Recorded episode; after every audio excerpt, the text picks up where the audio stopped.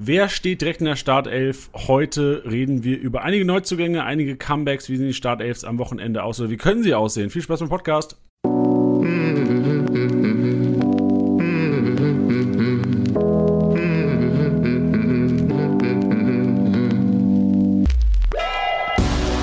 Spieltagssieger Besieger, der Kickbase Podcast.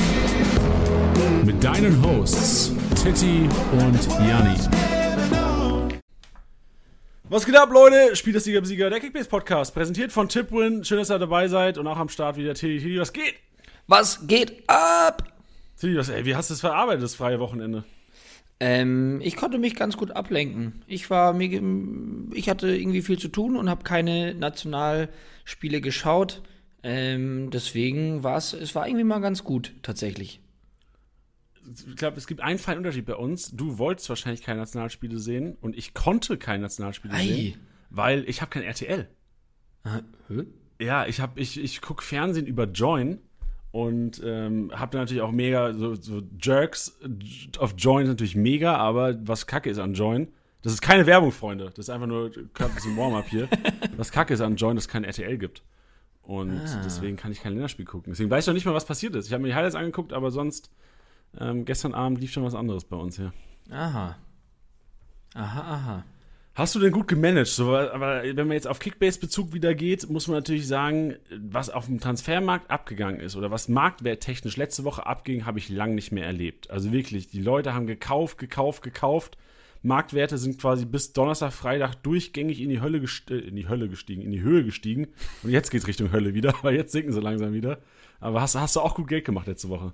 Ähm, ja, doch, mit einigen Spielern, die sind schon ganz gut gestiegen. Ich habe vor allem in einem Team den Umbruch ähm, gestartet, also in einer Liga den Umbruch gestartet und habe viele Spieler verkauft und muss mich jetzt tatsächlich ranhalten, ähm, da aber wieder aufzufüllen. Äh, deswegen bin ich da noch ein bisschen panisch. Bei uns in der Office-Liga sieht es ganz gut aus, vor allem nachdem ich ja gesehen hatte, dass ich Lammers bekommen habe. Da ist auch, äh, da bin ich ja richtig pisst. Da bin ich auch richtig pisst. Elisa Ja. sicherlich auch. Ich dachte mir kurz, ob ich das spoilern, äh, ob ich das äh, nicht spoilern will, sondern da so ein bisschen vielleicht, ähm, ja, sag ich mal, die, die hier so ein bisschen teasern. Aber nee, Freunde, ich habe Lammers gekauft und später werden wir hören, warum.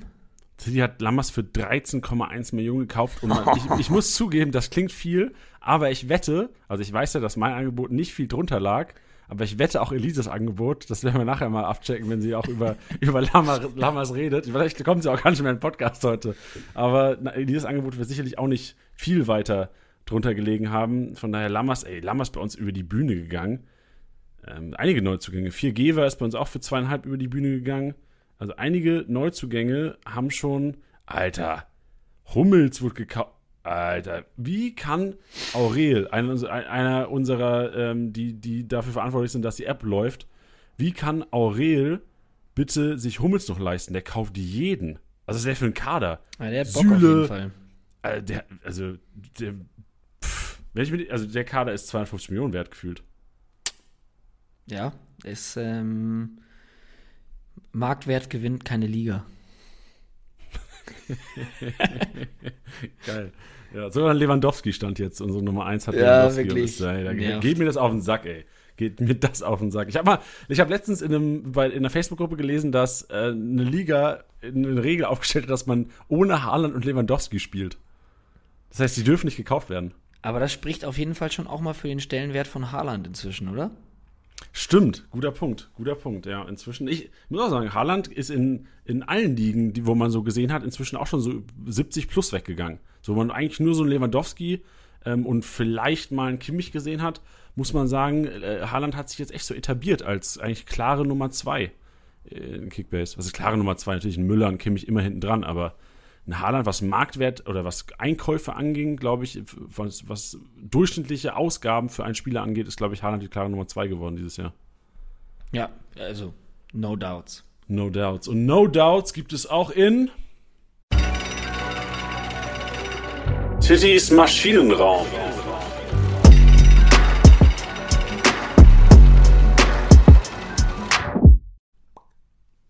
Tittys Maschinenraum, Freunde, das ist er. Tilly, was geht? Bist du in deinem Maschinenraum wieder angekommen? Endlich wieder. Und normalerweise ist ja so, ich, ich, ich moderiere das ganz kurz noch an, dann kannst du hier deinen Maschinenraum komplett übernehmen. Ähm, normalerweise ist es so, dass wir mit Tidis Maschinenraum den vergangenen Spieltag ab, äh, ablichten und analysieren, aufarbeiten. Und Tidis Maschinenraum als auch Elisas Rasenmäher ähm, wird dieses Mal nicht nur den letzten Spieltag, weil der wurde ja schon gecovert ähm, in den letzten Wochen, sondern die kompletten ersten drei Spieltage analysieren. Das heißt, wir werden später, wenn wir Elisa hier reinholen und wir den, den Rasen rasieren oder die Statistiken rasieren, rasieren wir die ersten drei Spieltage. Bedeutet, es werden kumulierte Daten hier wiedergegeben und wir können aus den ersten drei Spielen, finde ich sogar noch aussagekräftiger als nur ein Spieltag zu beleuchten, Schlüsse ziehen und sehen, okay, wer sind die zweikampfstärksten Leute, wer sind die Rohpunkte-Monster in der App. Also Statistiken noch und nöcher heute hier im Podcast und Teddy, ich übergebe dir hiermit den Schlüssel zum Maschinenraum. Ja, das ist ja quasi das Warm-up für die Statistiken, ein bisschen Emotionalität, bisschen Subjektivität, bevor es dann äh, wirklich in die Dinge geht, bei denen man ja gar nicht diskutieren kann. Und ja, eigentlich ist Tittys Maschinenraum ja immer auf den Spieltag gesetzt, wo Spieler sind, die mir aufgefallen sind, die geil performt haben. Und das mache ich jetzt eben auch auf die letzten drei Spieltage bezogen. Und da sehe ich jemanden, an den ich sofort gedacht habe, ist Simakan von RB Leipzig. Die haben jetzt zwar einen Tabellenplatz, der einem ähm, als Kickbase-Manager zumindest ähm, nicht sonderlich äh, gefällt, mit Platz 10. Klar, sind erst die ersten drei Spieltage. Nichtsdestotrotz, bei Simakar vor der Saison war es noch so ein bisschen so, ah, wird der spielen, wird Guardiol spielen? Also ich erinnere mich da an sehr, sehr viele Diskussionen. Ich glaube, nach drei Spieltagen sollte jedem ziemlich klar sein, ähm, dass es da gar keine Zweifel mehr gibt. Bedeutet, Simakar auch im, meiner Meinung nach im Hinblick auf die kommenden Spiele beziehungsweise auf die restliche Saison ein unangefochtener Stammspieler, sofern da nicht ähm, eine Rotation nochmal kicken sollte oder ähnliches. Hat einen Punkteschnitt von 131, also selbst bei einer Niederlage gegen Wolfsburg ohne zu Null Bonus, mit Spiel verloren und weiß ich nicht was, 97 Punkte gemacht. Ist für mich ein Spieler, ähm, der, wenn ich mir seinen Marktwert jetzt gerade anschaue, auch immer noch ähm, underrated finde, weil ich glaube, dass der sich auch noch im Laufe der Saison deutlich steigern wird. Und vor allem werden da auch noch Tore dazukommen. Den. Guess schmeiße ich mal in den Raum.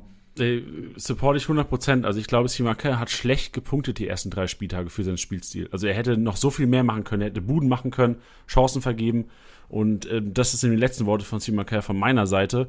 Simaker ist der Spieler, den ich am öftesten angefragt habe beim Manager in unserer Büroliga, weil den habe ich wöchentlich genervt. Simakan herzugeben, aber selbst inzwischen keine Chance mehr. Ja, das, das, das glaube ich nämlich auch, weil man muss jetzt sagen, ähm, da jetzt noch eine kleine ähm, Randnotiz, denn die, die, die Favoritenfunktion in den Challenges wird bald wiederkommen. Da könnt ihr euch dann auch mal ähm, vielleicht mal Janni reinziehen, ähm, wenn er das öffentlich machen sollte oder seinen Namen öffentlich machen sollte. Denn äh, ich glaube, es ging, verging fast kein Tag in der Challenge oder kein Spieltag in der Challenge, wo du Simakan nicht aufgestellt hast, oder? Äh, du meinst in der Championship? Ja. Ja, also ähm, ich meine, man kann sich ja immer All Eyes und Championship reinziehen. Am Donnerstag, da sieht ihr im Grunde auch meine Aufstellung für den Spieltag. Aber ja, Simaka war, glaube ich, in beiden, nee, am letzten Wochenende nicht, aber äh, in Spieltagen 1 und 2 jeweils in meiner Startelf. Ja, das schon her. Aber, aber man muss auch sagen, ähm, ich hätte, hätte ich ihn mal lieber aufgestellt, weil ich habe am letzten Spieltag einige aufgestellt, die gar nichts gebracht haben. ja, das schon an. Aber ich glaube, dass er auf jeden Fall für die nächsten ähm, Spieltage, auch wenn äh, vielleicht taffe Gegner noch anstehen mit dem FC Bayern, dass man ihn trotzdem auf jeden Fall äh, in sein Team holen sollte, wenn man die Chance noch hat. Wie gesagt, ich bin der Meinung, der Marktwert ist noch zu gering. Und selbst mit 20 Millionen ist es ein Verteidiger, den ich gerade in, in, in, der Championship oder in anderen Challenges äh, immer aufstellen würde. Safe. Noch, sorry, ich muss noch einmal sagen, weil ich ihn auch so geil finde. Wenn Orban und Simakan beide 25 Millionen wert sind, würde ich mich trotzdem für Simakan entscheiden. Wow. Das ist. Ja, das ist, mal, das ist mal eine Aussage, die trifft man nur im Maschinenraum. Die, genau, nur Maschinen, weil diese Kopfballstärke und diese langen Kretenbeine, die geben Geil. mir so viel und die geben einem auch einfach viel im Live-Matchday. Ja. Voll. Und dann würde ich direkt mal weitermachen ähm, mit, einer, mit einer Mannschaft, die ähm, wundersamerweise vor Leipzig steht. Das ist nämlich der erste FC Köln, überrascht uns alle. Da muss ich allerdings sagen, ähm, ja, müssen wir, müssen wir ein bisschen aufpassen, denn natürlich habe ich mir Florian Kainz rausgesucht, der einfach wahnsinnig performt hat die ersten drei Spieltage. Klar, es waren äh, eine Niederlage war dabei gegen den FC Bayern. ich glaube, gegen die kann man mal verlieren, vor allem in der Art und Weise. Also es war jetzt nicht so, als hätte Köln sich da komplett vermöbeln lassen. Nee, nee, die haben den zwei Tore eingeschenkt und denen richtig Probleme bereitet. Deswegen kann man ähm, diese, diese Leistung in keinem Fall schmälern oder sich sagen, das war jetzt irgendwie eine krasse Ausnahme oder so. Klar sind die anderen beiden Mannschaften ähm, härter gewesen, die gar, gar keinen guten Start erwischt haben und halt noch der VfL Bochum. Nichtsdestotrotz zwei Tore, ein Assist, drei direkte Torbeteiligungen, somit in den ersten drei Spielen bockstark, einen Punkteschnitt von 194 bei Florian Kainz. Und da muss ich allerdings sagen, im Gegensatz zu Simakan ist das vielleicht jemand, auf den ich nicht die restliche Saison setzen würde und vielleicht auch die ersten drei Spieltage nicht perfekt repräsentativ sind für das, was uns mit ihm noch erwarten wird. Denn ich glaube, dass ein Einbruch von Köln noch kommen wird. Ich heißt jetzt nicht, dass er jetzt sofort mit dem vierten oder fünften Spieltag kommen muss, ähm, auch wenn es am fünften gegen Leipzig geht. Aber es ist jemand, auf den würde ich nicht voll und ganz setzen. Ich weiß nicht, wie du das siehst. Safe ähm, genauso. Weil klar, Köln äh, unter Baumgart eine andere Spielphilosophie, wir haben da auch schon oft genug drüber geredet. Ähm, starke Präsenz über die Flügel, viele Flanken. Mit Modest hatte man da auch jetzt bisher einen super Abnehmer. Ähm, aber ich glaube nicht, dass sie dieses Pensum über die ganze Saison halten werden. Also bei Keins, auch wenn er jetzt gerade noch steigt, ähm, würde ich jetzt mal ein bisschen abwarten. Aber ähm, ja, ich würde, ist kein Spieler, auf den ich jetzt die ganze Saison setzen würde, sondern eher vielleicht jetzt noch ein bisschen Kohle machen und dann auf eine Konstante setzen. Nichts, nichts hinzuzufügen. Sehe ich genauso. Sehr gut. Dann äh, kommen wir zu einem ähnlichen Spielertypen auf Kickbase bezogen. Nicht von seiner Position, nicht, dass jetzt hier alle das äh, Schreien anfangen und sagen, das stimmt ja gar nicht. Nämlich Taivo Avoni, der bei mir in sehr vielen äh, Challenges und vor allem in der Championship äh, auch oft eingesetzt wurde. Er hat jetzt inzwischen einen Marktwert von 14,8 Millionen, hat ähm, drei Tore in drei Spielen geschossen. Das, also an jedem, oder sagen wir es so, er hat an jedem Spieltag getroffen, das muss man ja auch dazu sagen, ist ja auch wichtig und hat einen Punkteschnitt von 130. Und da muss man aber, finde ich, auch erwähnen, dass ohne die Tore. Mh, hm, hat er einen Nullerschnitt ohne die Tore eigentlich? Bitte? Ja, das Hat er einen Nullerschnitt ohne Tore? Das muss man jetzt nämlich, ähm, ja, das muss man auf jeden Fall äh, ja, in Betracht ziehen, wenn man sich diese wunderschönen grünen Balken in seinem Spielerprofil anschaut. Und wir haben ähm, vor dieser Aufnahme auch schon drüber geredet. Jetzt runden wir mal auf. Jetzt ist er gerade 15 Millionen wert. Ich glaube, dass er jetzt vielleicht natürlich noch die Marktwertsteigerung mitnimmt, weil das einfach so attraktiv aussieht im Spielerprofil. Ich glaube aber auch, also ich feiere ihn krass und ich glaube, er wird noch viele Buden machen, aber es ist ein Spielertyp bei Kickbase, den ich mir ungern ins Team hole, weil wenn er nicht trifft, er eben einfach keine Punkte macht. Und ähm, die Zeit wird kommen, in der er mal vielleicht zwei, drei Spieltage hintereinander keine Tore schießen wird. Und ähm, dafür wäre mir jetzt gerade aktuell fast sogar zu viel wert. Also wenn du jetzt in der kompetitiven Liga kaufen willst, dann musst du ja bestimmt 18 Millionen hinlegen mindestens. Und da glaube ich, gibt es andere Spieler, vielleicht auch unter den Neuzugängen, ähm, die ich mir da eher holen würde. Ja, sehe ich, sehe ich ganz genauso, finde auch Avonie einfach, weil ich auch immer noch Angst habe vor dieser Dreifachbelastung, die Union erwartet. Also das haben die genau. jetzt in den ersten zwei Wochen ganz gut hinbekommen in, mit den Spielen, äh, auch, also nach, ich glaube nach Helsinki ging es da einmal an einem Donnerstag, haben sie am Wochenende trotzdem ganz schön bekommen, aber ich erinnere mich an diese, diesen ähm, Vergleich, den Jonas Hummels bei uns im Podcast gemacht hat, diese Batterie. Irgendwann ja. wird die auch mal leerer, die kannst du nicht innerhalb von zwei Tagen so rechargen jede Woche. Und ich glaube, das wird Union auch so ein bisschen hinten raus äh, Körner kosten und uns Manager Punkte im Live-Matchday. Ja, also hier nochmal der Hinweis. Ich glaube schon noch, dass der richtig geil netzen wird. Ich feiere ihn richtig, richtig krass aber auf Kickbase bezogen ist da vielleicht ein gewisses Frustpotenzial. Und wie ich jetzt schon ein paar Mal erwähnt habe, äh, für einen gewissen Marktwert hätte ich gerne Spieler, die mir dann konstant Punkte holen und eben nicht ausschließlich von der Torbeteiligung abhängig sind. Das ist natürlich immer ein Wunschdenken und manchmal auch eine Utopie, dass man sich nur Konstante reinholt, gar keine Frage und äh, keine Panik. Ich würde jetzt nicht dazu plädieren, ihn zwingend zu verkaufen, aber in der aktuellen Phase würde ich von einem Overpay, einem krassen Overpay abraten und das ist, das ist das, was ich dazu zu sagen habe. Dann, der nächste auf der Liste ist the one and only Nico Schlotterbeck. hatten wir auch schon mal bei uns im Podcast. Super netter Typ. Und deswegen freut es mich umso mehr, dass er diese Saison richtig einen abfackelt.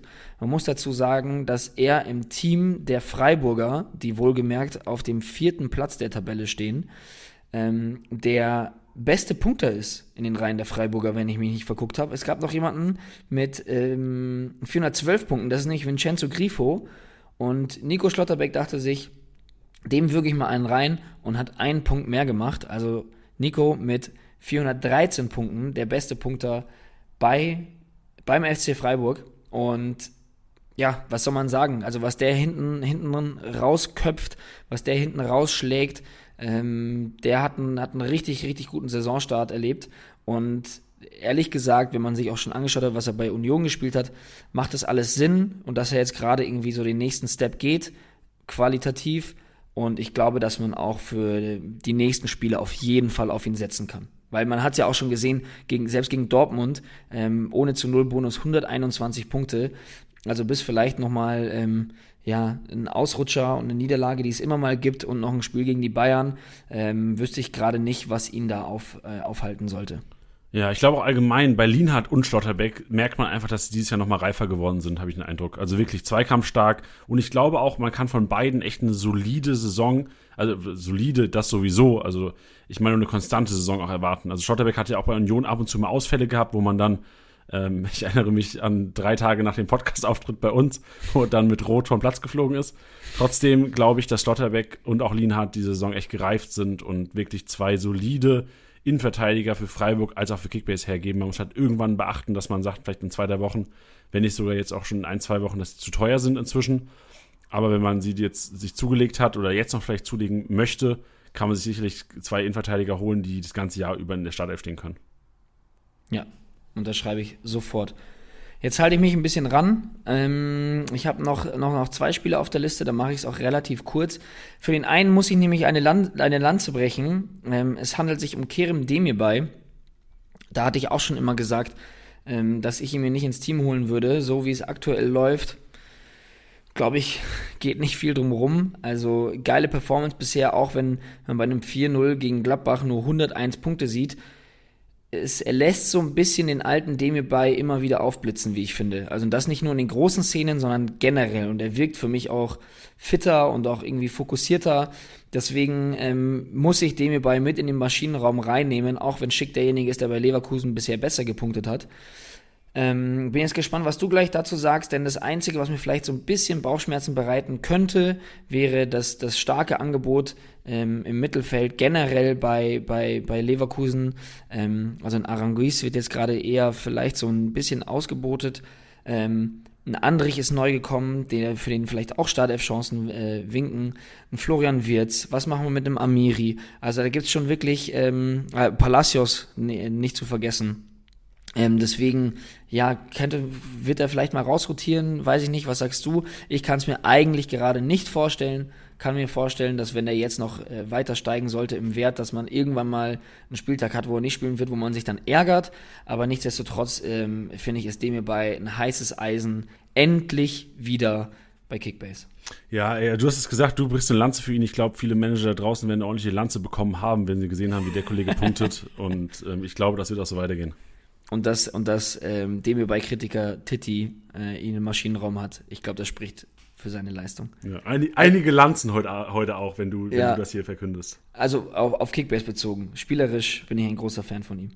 Ähm, und der letzte im Bunde habe ich noch ähm, Maxence Lacroix, denn er auch einfach mit einem Wahnsinnspunkteschnitt von 130, nur grüne Balken, Wolfsburg gerade auf Platz 1 der Liga, ähm, finde ich, sieht natürlich sehr gut aus, haben sich dennoch meiner Meinung nach nicht mit Ruhm bekleckert, also ähm, in den drei Spielen auch nur vier Tore geschossen, aber ähm, seine Leistung ist bombastisch. Ich erinnere mich an zwei Chancen, wo er auch noch beinahe äh, ein Tor geschossen hätte, dann würde das auch noch ganz anders aussehen. Also ähm, ja, würde ich auf jeden Fall als, als einen sehr, sehr soliden äh, Verteidiger bezeichnen, den, auf den ich auf jeden Fall auch noch äh, auf den Rest der Saison setzen würde. Ja, was ich erstaunlich bei ihm finde, ist, wenn man sich den Punkteschnitt vom letzten Jahr anschaut, 107 Punkte, obwohl Wolfsburg halt gefühlt jedes zweite Spiel zu Null gespielt hat, muss man sagen, dass sie jetzt obwohl sie, ja, sie haben 2 zu 0 gespielt, aber trotzdem, der hat jetzt schon 130er Schnitt, was für mich auch schon mal zeigt, ey, der Kollege ist vielleicht doch noch mal wichtiger geworden, ist auch noch mal gereift, so ein bisschen Schlotterbeck-Lienhardt-Effekt. So ein Jahr Bundesliga hat ihm auch gut getan und jetzt können wir vielleicht dieses Jahr doch noch mehr von ihm erwarten. Ähm, trotzdem muss ich auch sagen, aus Manager sich 28 Millionen für auch einen Verein, wo ich persönlich sage, ja, jetzt gegen Fürth, safe nochmal äh, volle Kapelle auf Wolfsburg. Aber auch da, wenn die Champions League losgeht, bin ich mir auch immer noch, also es ist, sind so wahrscheinlich die Scare-Vereine von mir, die du angesprochen hast. Union Berlin, Wolfsburg, wo ich sage, ob die der Dreifachbelastung ähm, ge gewachsen sind, muss ich noch zeigen. Und äh, solche Risiken mit 28 Millionen einzugehen, wäre mir fast schon zu heikel. Also da sehe ich 28 Millionen woanders besser investiert. Ja, verstehe ich. Ähm, ist auch total nachvollziehbar. Nichtsdestotrotz fand ich, ähm, ja, glaube ich, dass auch da noch ein bisschen Luft nach oben ist, wenn er mal ein Kopfballtor machen sollte oder ähnliches, dass da auch noch mal ordentlich Marktwert reingeht. Und ich finde, gerade in der Riege und auch mit der ähm, Punkteausbeute, fände ich gerade in der Defensive gibt es wenig Vergleichbares. Ja, das, das stimmt schon. Ich vergleiche das nur mit dem Hummels, der 2 Millionen mehr kostet und der sicherlich 30, 40 Punkte mehr im Schnitt hinlegen könnte. Das muss er erstmal in dieser Saison beweisen. Das stimmt, das stimmt. Aber im Grunde und Lacroix hat es schon. Ja, ja gebe ich dir recht, gebe ich dir recht. Ähm, ist mein Gefühl, ist mein, ist mein Wolfsburg-Gefühl dieses Jahr. Deswegen, ich habe am Anfang gesagt der Saison, ich gehe weniger auf Wolfsburg-Spieler und bleibe auch weiterhin dabei, obwohl sie bis jetzt Tabellenführer sind und zweimal schon zu Null gespielt haben. Ja, verstehe ich auch. Verstehe ich auch. War das Tittys Maschinenraum? Das war Tittys Maschinenraum und ich finde es gut, dass wir hier mal diskutieren und dann auch immer so ein bisschen, ja, ein äh, bisschen sehr viel Subjektivität reinbringen und vor allem zu den Spieltagen wird das natürlich noch intensiver. Ja, jetzt, jetzt geht aber weg von der Subjektivität, jetzt kommt Objektivität pur. Elisas Rasenmäher.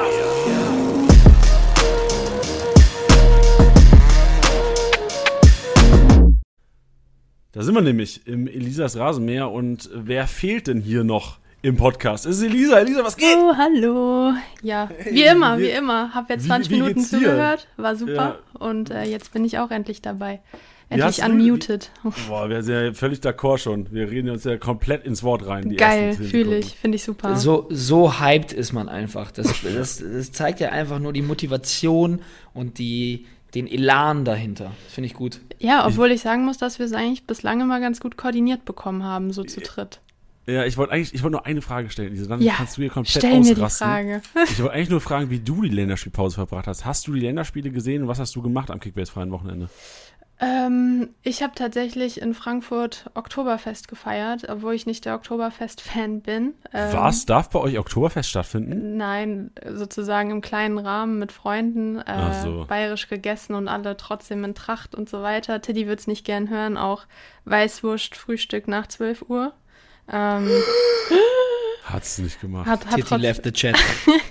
hat trotzdem gemundet. Ähm, und ich habe dann nur das Spiel gegen Armenien gesehen. Und das hat mich auch wirklich überzeugt, muss ich sagen. Das okay. war, war gut. Und gegen, gegen Liechtenstein habe ich nur gehört, es war eh relativ mau. Dementsprechend bin ich jetzt nicht so traurig, das nicht gesehen zu haben. Hat Jonas Hofmann echt rechter Verteidiger gespielt? Ja. Wie, wie lief das? Hat er gut gemacht, finde ich. Also wenig zugelassen, hat ja auch sein Tor gemacht. Ähm, also ich war auch am Anfang skeptisch, hat aber geliefert. Ja. Die, weil ich habe mir direkt mal Sorgen gemacht, so was, was, was steht was, die Rechtsverteidiger Was geht da ab, ja. Ja, ich bin halt Hofmann-Besitzer und da mache ich mir direkt Sorgen. So nicht, dass er auf einmal dann als Rechtsverteidiger für Gladbach mal auflaufen sollte. Ja.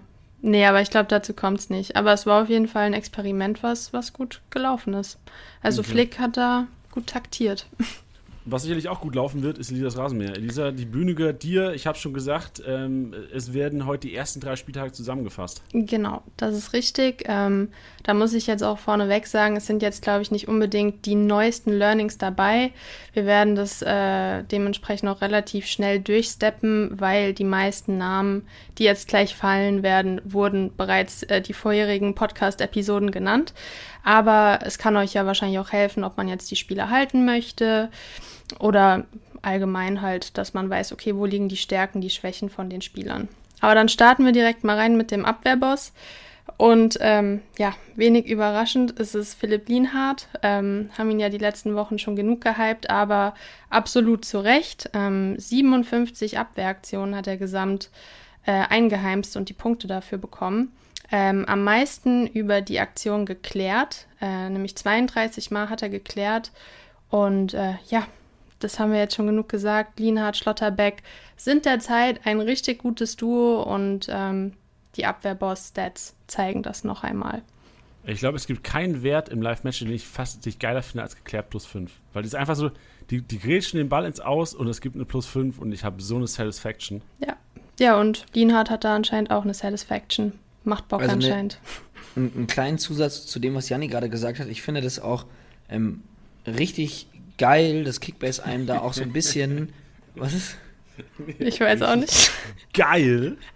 Ja, ich finde es richtig geil, und ich sag dir, was ich richtig geil finde, ist, dass dadurch die Verteidiger grundsätzlich in so, in, so äh, in ein Licht gerückt wird, gerückt werden, ähm, was sie auch endlich mal verdienen, weil immer ist es, geht es um Haaland, um Lewandowski und die, die da vorne die Buden machen. Und ja, es gibt ja nicht umsonst das, das Sprichwort, aber äh, ihr wisst genau, welches ich meine. Ähm, dass ja, einfach finde ich Verteidiger mehr wertgeschätzt werden müssten, auch immer noch. Ja. Und das, was du eben sagst, hey, wenn man vielleicht irgendjemand, der mit dem Fußball sich nicht auskennt, sagt, naja, der haut da den Balance aus, warum soll der denn dafür jetzt denn Punkte kriegen? Ähm, denen ist gar nicht bewusst, wie wichtig gewisse Aktionen sind.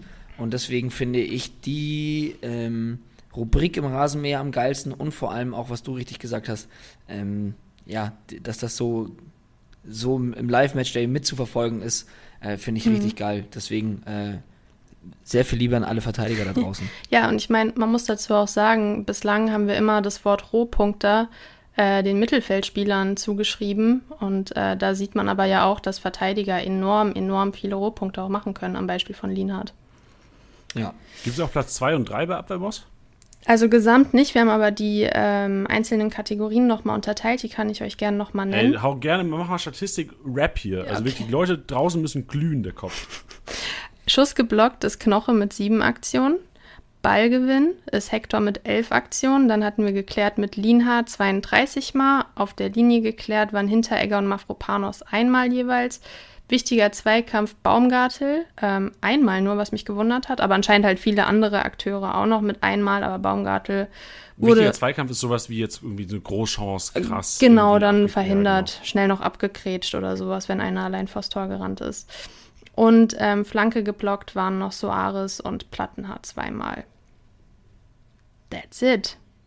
Okay. Kann jetzt ist jeder jetzt sich mal so durch den Kopf gehen lassen. ja, genau. Es ist jetzt nichts. Ich meine, ich, ich würde, und Tino und ich würden wahrscheinlich einhaken, wenn wir jetzt sagen würden, oh krass, daraus könnten wir jetzt was ziehen. Ähm, aber selbst so dieses zweimal Flanken geblockt. Äh, ist jetzt nichts krasses. Ja, da, aber es kommen sicherlich jetzt noch Stats, wo wir sicherlich immer einhaken können. Yes. Ähm, ich mache jetzt erst nochmal mit dem Torschützen weiter, weil das ist auch so eine Kategorie, wo ich mir denke, okay, ist wirklich obvious, ähm, auch gerade nach der letzten Woche Rasenmäher, wo wir Haaland äh, bereits hatten.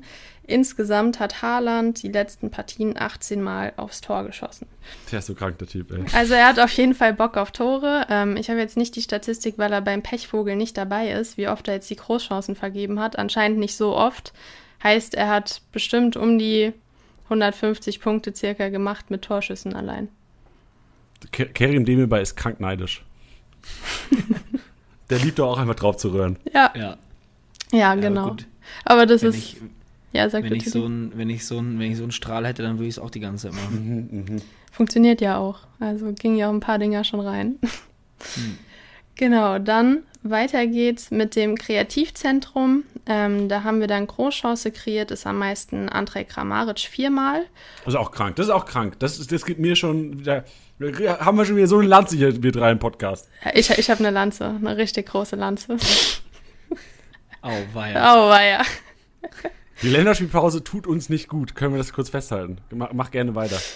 Ähm, ja, Torschussvorlage ähm, Kimmich, Sosa, Günther, Rainer, Lindström, Keins und Schmitz, die beiden Kölner, ähm, jeweils achtmal. Da Keins aber noch dreimal eine Großchance kreiert hat, ist Keins, wie Titti schon auch im Maschinenraum angeteased hat, enorm gut gewesen.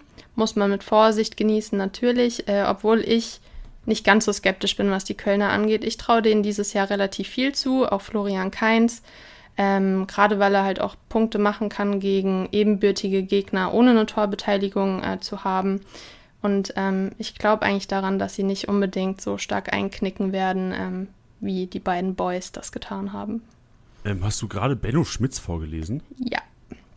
Äh, Und das ist für das mich ist auch ein Sign, weißt du? Also beide. Der hat nur zwei von drei Spielen gemacht. Der hat gegen Bayern gar nicht gespielt. Der hat in zwei Spielen acht Torvorlagen gegeben, äh, Torvorlagen, Torschussvorlagen Mhm. Ja. gegeben. Ja. Aber das ist ja absolut krank. Das blowt gerade richtig mein Mind. ja. Oh, ich hab, wir haben eine Einsendung bekommen von einem, äh, von einem Deutschlehrer, der gesagt hat, wir sollen nicht mehr so viel Anglizismen benutzen. Das klappt ja heute richtig gut. What? Satisfaction und Blow My Mind. Alter, ich use so viele Anglizismen, Ja, Bro. das, wir müssen aufhören. Ey. Deutsch, Deutsch ist so eine schöne Sprache. Ja, ähm. Lassen wir es mal dabei. Trotzdem, Benno Schmitz nochmal, Ist- also ist eine- wirklich. ist eine das für Machine, mich, weißt du? Das ist für mich die erstaunlichste Statistik, die ich, glaube ich, bis jetzt gehört habe in Elisas Rasenmäher. Ja, also es hat mich auch überrascht, aber mh, halt gerade, dass Keins und er bei Torschussverlage die Besten mit sind. Finde ich es schon so, spricht für Köln äh, die letzten, also jetzt gegen Bayern wahrscheinlich nicht, obwohl die gegen Bayern auch ihre Chancen hatten. Ähm, aber spricht für ihre Leistung. Und Spricht ja auch für Schmitz vor äh, Izibue. Ich also sehe we- Schmitz in der Startelf, ja. Ja, das Safe. geil. Haben wir schon den ersten, weil das ist ja eigentlich gleich danach das Topic direkt in der Startelf, aber da haben wir den Schmitz direkt mal von Izibue gepackt. Yes, that's true. Äh, scheiße, das ist, das ist wahr. Sehr gut. Ähm, weiter mit dem Tribbelgott. Ähm, und da fand ich es eigentlich relativ offensichtlich oder ähm, es erschien mir logisch, dass er es ist, nämlich Alfonso Davis mit seinem Tempo, dass er da an den Spielern vorbeiziehen kann, weil ausgetribbelt wird ja wirklich nur vergeben, wenn man dann auch den gegnerischen Spieler hinter sich lässt, nicht wenn man einmal so ein bisschen getribbelt hat und äh, kommt eigentlich gar nicht vorbei. Und er Ja, mit seiner auch sagen, Geschwindigkeit. So, so vorbeilaufen zählt ja nicht. nee, nee, er kann- also muss schon genau. Skill dabei sein natürlich. Erstaunlich, noch erstaunlicher. Ja, 16 Mal hat er ausgetribbelt. Und ähm, das spricht ja auch für seine Punkte. Äh, 156, 96 und im letzten Spiel 195 mit einem Assist. Jetzt gerade ist er zwar angeschlagen, aber für 29 Millionen ähm, ist Davis auf jeden Fall derzeit einer der besten Akteure bei den Bayern, würde ich sagen. Ja, ich krieg, ich krieg richtig Pippi in die Augen. Nur weil Pippi du im Team hast, gell? Ja, weil er halt auch verletzt ist gerade. Der hat sich ja gestern Nacht verletzt. nur. Also ja. weiß man ja noch nicht genau. Äh, ich habe, ich hab, ich hab, glaube ich, selten so viel Research betrieben an einem Montagmorgen, um zu, rauszufinden, was der Kollege hat. Aber ich glaube, wir müssen auf heute Abend warten, Ja. weil der ist ja noch in Kanada gerade. Ja, ich habe auch noch nichts Aktuelles gelesen, habe auch nur gelesen, ausgewechselt worden. Also das wird mir so, das wird mir richtig schmerzen, weil das wirklich, du hast gesagt, ey, ich will auch gar nicht rummeckern groß oder rumheulen, aber der ist viel zu wenig wert momentan. Safe, deswegen sage ich ja, jetzt aktuell, wenn er sich jetzt nicht schlimmer verletzt hat, müsste man ihn eigentlich holen. Ja. Wollen wir weiter steppen? Oder Janni, willst du noch was, Was zu Davis wollen wir? sagen? Ähm, weiterschreiten. Schreiten wir weiter. Lufthoheit war auch nicht äh, besonders überraschend. Wir hatten zwar ähm, auch oft einen Dika, aber Fabian Klos, Fabian heißt er, ne? Wegen Florian war ich jetzt verwirrt. Fabian Klos. Genau, richtig. Genau. Ähm, hat 23 Mal einen Luftzweikampf gewonnen, war bereits letzte Saison ja auch der All-Time Luftzweikampfgewinner, also unsere Lufthoheit der Saison. Und er setzt diesen Trend fort. Ich finde ihn bislang auch sehr solide mit 110, äh, 101 Punkten im Schnitt. Ähm, und er holt auch sehr viele Punkte dadurch. Ich glaube, wir hatten es letztes Mal auch runtergerechnet, wie viel er die Saison gemacht hatte. Das war ein Scheiß viel. Das war auf jeden Fall enorm viel. Mir fällt jetzt auch keine Zahl ein. Ähm, aber er mit Ortega zusammen ist ein gutes Duo, um ähm, Punkte für Luftzweikampf gewonnen zu holen. Ja, man sieht es auch, also ich finde, äh, Bielefeld, ich halte Bielefeld immer noch mit Fürth wahrscheinlich für die beiden Abschiedskandidaten, wenn ich es tippen müsste. Mhm. Bielefeld zwei Tore gemacht bis jetzt, eins hat er gemacht, eins hat er vorgelegt. Also ich glaube, äh, Klos ist einer, den man wahrscheinlich auch, wenn man jetzt nicht an Bielefeld glaubt, trotzdem sich mal für, für das Geld ins Team stellen kann.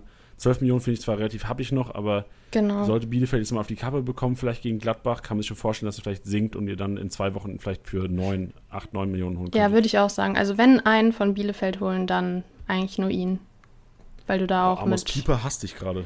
Ach stimmt, I'm sorry. Ortega würde ich halt zurzeit nicht holen, Ja, aber Pieper schon. Teuer, ne? Der ist immer noch so teuer. ja, deswegen würde ich ihn, um ehrlich zu sein, nicht holen. Pieper, sorry, sorry, sorry. Pieper würde ich auch holen. Aber aber der ist auch immer noch so Klos, teuer. Die sind, der ist mir auch zu teuer. wie viel ist der aktuell wert? Ah, ich glaube immer noch 12 Millionen. Oder, Na, das also er finde ist ich nicht zu teuer tatsächlich. Das geht eigentlich. Echt? Ja. Also wenn man die Rohpunkte jetzt mit dem Abwehrboss ähm, Ah, betrachtet mit inzwischen dem noch 10, Lienhardt, 9 wert. Pieper ist also für mich eigentlich auch die mal, Kategorie. äh, Pieper war bei 16 Ja. vor zwei Wochen und ist inzwischen bei 10, 9. Vielleicht kriegt er die Kurve bei 9, 5 oder sowas. Das ist eigentlich zur Zeit, für den Dann Marktwert würde ich mir holen. Ja, Ich, ja, ich ja würde machen. auch noch kurz was reinschmeißen. Zum Spekulieren würde ich mir Wimmer und Robin Hack vielleicht auch noch ins Team holen von Bielefeld. Oh. Ja, Wimmer Tillys- ist auch Tillys stark. Einkaufsliste. Wimmer, ja. Gut. Ähm, dann machen wir jetzt mal weiter, damit wir auch vorankommen, gell? Flankengott und Pass gegnerische Hälfte ist ein Akteur und da lasse ich euch jetzt mal raten, wer das wohl war. Eine Person hat Flankengott. Äh, Oh, Flanken, genau. Flankengott und Passmaschine war jeweils der gleiche Spieler. Was? Josua Kimmich. Ding, ding, ding, ding, ding, ding, ding. It's right, Tiddy, richtig guter Call. Ey, obwohl der so schlecht war, eigentlich die ersten drei Spieltage für seine Verhältnisse. Naja gut, der hat 200, 135 und 184 Punkte gemacht und das weiß ich natürlich aus dem Kopf gerade. In den ersten paar Partien. Also ich finde es gar nicht so schlecht. Ja, aber wenn du bedenkst, der hat zwei Vorlagen gemacht und jetzt äh, in den drei Spielen, also ich glaube, ein Tor eingeleitet gegen Hertha bei einem 5-0. Also Ja, für mich noch, also ich hätte gesagt, in den drei Spielen, jetzt bei, vor allem wenn da ein 5-0 mit drin ist, hätte es auch einen 200 Schnitt haben können. Aber wird er bestimmt jetzt gegen den nächsten, also nach Leipzig wartet ja Bochum führt. Ich glaube, spätestens da wird er vielleicht auch mal treffen, der Kollege. genau. Und ich muss einfach nur sagen, das festigt wahrscheinlich von allen Managern mit Kimmich im Team äh, ihre Meinung über ihn. Er ist halt ein enormer Rohpunkter. Ähm, egal wie die Partien laufen, wird er, glaube ich, seine plus 100 mindestens machen. Ähm, um nochmal auf die Zahlen zu kommen, er hat neun Flanken geschlagen und insgesamt 161 Pässe gespielt. In Das der gegnerischen Hälfte halt nur, ne? Muss Ja, man ja auch das- bedenken. Da- Das ist echt heftig. Also ich, ich bin ja selbst auch Kimmich-Besitzer in einer Liga und deswegen auch noch vielleicht ein Auge mehr drauf. Mir hat es, äh, ich fand seine Leistung nicht perfekt. Also ich fand es echt nicht gut, was er gespielt hat. Mhm. Also war gut, aber jetzt nicht Kimmich-like. Und ich glaube, da ist noch jede Menge Potenzial auch unter Nagelsmann. Also, weil ich habe teilweise auch schon bei Liga Insider in den Kommentaren gesehen, so ist, ist Nagelsmann-System nicht so perfekt für Kimmich Rohpunkte. Mhm. Weil wenn man jetzt irgendwie zwei Vorlagen wegnimmt, das Tor eingeleitet gegen Hertha wegnimmt, wäre das mir auch zu wenig an sich. Ja. Ähm, ich glaube aber einfach, dass es, ähm, dass er es ist. Also, dass er noch nicht bei Mhm. 100% Leistungsvermögen ist. Ja, aber ich meine, wenn er jetzt schon in den zwei, äh, zwei Kategorien auf dem ersten Platz ist und du sagst, die Leistung sollte sich noch steigern, dann kann man ja sich denken, was er dann die nächsten Wochen, Ja, wenn er, stimmt, wenn er es ey. schafft, für Punkte machen sollte. Der Himmel ist die Grenze. Kannst du es nochmal auf Englisch sagen? Mir mal nicht. Okay. Gutes Stichwort, um weiterzuziehen. Ähm, Pechvogel der Woche, äh, nicht der Woche, der, der letzten Wochen sozusagen. Ähm, Großchance vergeben und die Aluminiumtreffer. Da hatten wir jetzt die letzten Wochen oft Patrick Schick. Er ist es tatsächlich auch, aber teilt sich den ersten Platz mit einem Spieler. Und who is it? Also ich hätte, ich habe jetzt kurz nachgedacht und hätte eh sofort Patrick Schick gesagt. Ja, Ich überlege gerade, wer auch noch viel verholzt hat. es ist eigentlich offensichtlich. Schießt du viel drauf, vergibst du auch Lewandowski. viel. Ja. Lewandowski hat zweimal Aluminiumtreffer, Schick auch, und beide haben auch viermal die Großchance vergeben, geteilt mit Borri, aber Borri hat keinmal das Aluminium getroffen. Dementsprechend Lewandowski und Schick Number One beim Pechvogel, aber da sieht man, dass diese Kategorie nicht so viel aussagend ist. Es ist zwar interessant zu sehen, wie die Zahlen da sind, aber beide waren ja jetzt die letzten Wochen mehr als stark und ich würde sie niemals als einen Pechvogel jetzt unbedingt bezeichnen, nur was dann halt diese Statistik angeht. Ja. Nice.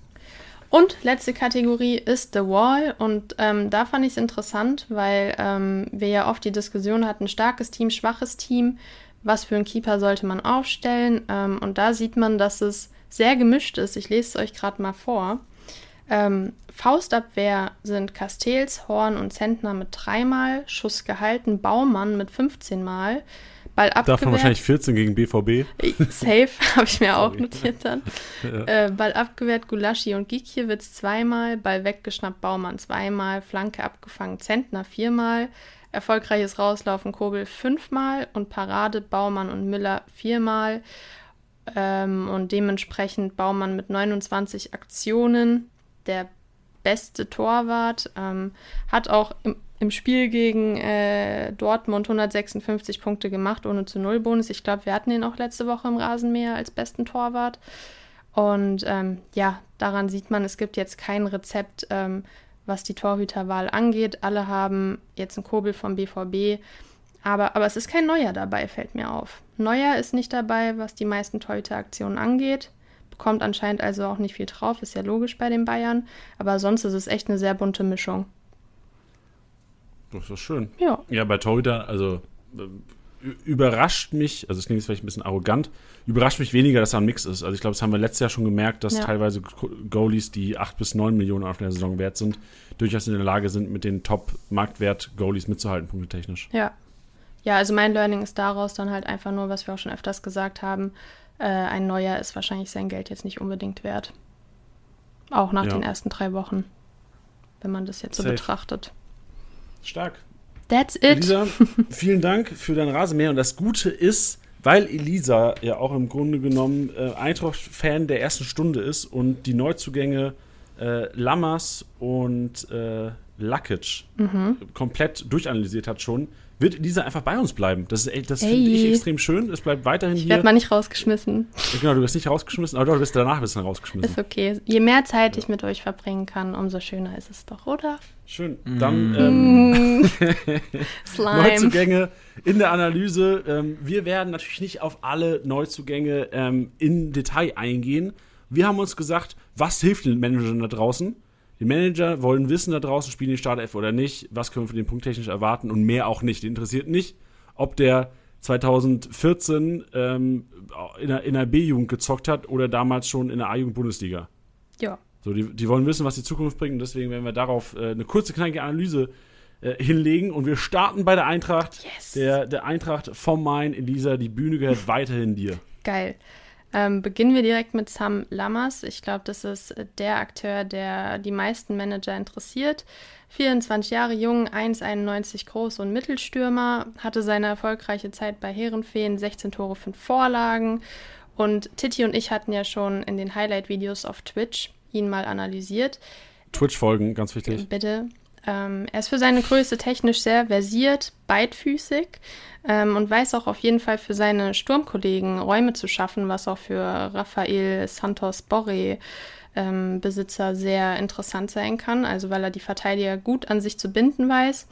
Ich gehe auch davon aus, dass eine Doppelspitze zum Einsatz kommen wird. Glasner hat es noch ein bisschen offen gehalten, ob es jetzt eine 3-5-2-Formation sein wird oder eine 4-4-2-Formation. Aber die beiden Stürmer werden auf jeden Fall voneinander profitieren. Ich bin mir nur noch nicht sicher, ob er jetzt direkt nächsten Spieltag in der Startelf stehen wird, weil er einfach derzeit wenig Spielpraxis hatte. Vielleicht hat er auch noch ein bisschen äh, Fitness nachzuholen. Ähm, was ich aber von den Stats sehr interessant fand, ist, dass er bei Atalanta nur 45% der Kopfballduelle gewonnen hat. Und für seine Größe dachte ich eigentlich, okay, er wird safe der Verwerter von Kostic's Flanken. Gehe ich auch immer noch davon aus, aber 45% spricht vielleicht dafür, dass er auch jetzt nicht die Kategorie W-Kost ist, sondern eher über den Fußball auf dem Boden, also flachen Fußball eher kommt. Aber das bleibt dann abzuwarten. Und ja, wie gesagt, an für sich gehe ich davon aus, dass er Startelf spielen wird. Für seinen Marktwert aktuell komplett ähm, No-Brainer, also auf jeden Fall auch Overpain. Und ja, ich Ein, ein kein Gehirner. ein kein Gehirner und ähm, deswegen holt ihn euch langfristig safe Startelf-Spieler. Ich würde gerne noch eine Sache klären hier, Elisa, zu Lammers. Ja. Wie viel hast du bezahlt in der Büroliga oder wie hoch war dein Angebot, das abgelehnt wurde? Weil du warst ja sicher auch pisst, dass die Ja, ja, ähm, ich war mir auch so ziemlich unsicher. Ich konnte aber derzeit nicht unbedingt mehr zahlen. Ich habe 12, 9, 9, 9, 9, 9, 9. Also 12 Millionen 999.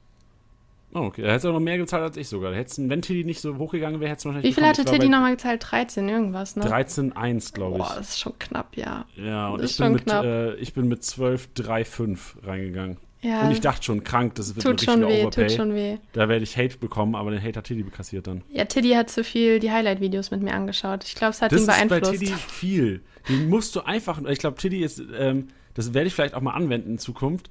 Wenn jemand abläuft in zwei, drei Stunden und du schickst dir einfach einen YouTube-Link zu den Highlight-Videos von denen, da wird ein Angebot platziert. Ihr tut jetzt so, als wäre es äh, ein richtig schlimmer Overpay gewesen dafür, dass ihr irgendwie 200k drunter gewesen seid. Habt ihr aber hier eine ziemlich große Klappe. Ja. Das ist der Schmerz in uns, also der da spricht. Ja. Ja, es tut auch gut, deswegen habe ich auch gerade gelauscht und nichts gesagt. Also Tut ihr könnt gut. gern weitermachen. Zurückgelehnt und genossen, ne?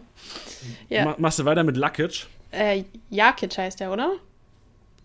Aua, ich habe Siljan Luckage im Kopf gehabt. Das war noch, das war noch lauterer Zeiten, wo es gelaufen ist. Ja, Christian Jakic, auch 24 schade. Jahre jung, ähm, defensiver Mittelfeldspieler, war zuletzt bei Dynamo Zagreb, ist jetzt nicht der offensivste Spieler, also zieht jetzt auch nicht so viel nach vorne. Ähm, ein Tor, drei Vorlagen in der letzten Saison, ist enorm robust, hat eine Zweikampfquote gehabt von 73 Prozent und auch eine gute Passquote.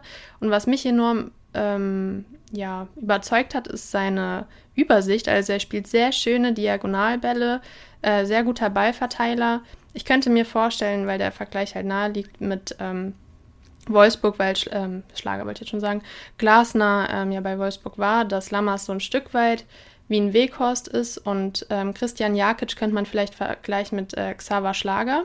Ähm, auch so ein Giftswerk, aber auch sehr technisch stark, äh, gute Pässe. Und ich glaube, dass er langfristig Rustic verdrängen wird, weil einfach äh, diese Robustheit im defensiven Mittelfeld gefehlt hat bislang. Und ähm, wahrscheinlich dann entweder nächsten Spieltag oder übernächsten Spieltag sehe ich ihn in der Startelf. Shot through the heart. das schmerzt Die Rustic-Bubble ist gerade bei Janni geplatzt. Alter, hör mir auf, ey. Richtiger Stich ins Herz gerade. Ja, also ich halte sehr viel von beiden. Wo man aber halte muss halt, man muss halt nur aufpassen bei Jakic, auch wenn er jetzt in der letzten Saison nur fünf gelbe Karten geholt hat. Die Bundesliga ist nochmal was anderes. Ich könnte mir vorstellen, dass er zum Anfang relativ viele minus 10 Punkte bekommt für gelbe Karte. okay, geile, geile Prediction. Sehr gut.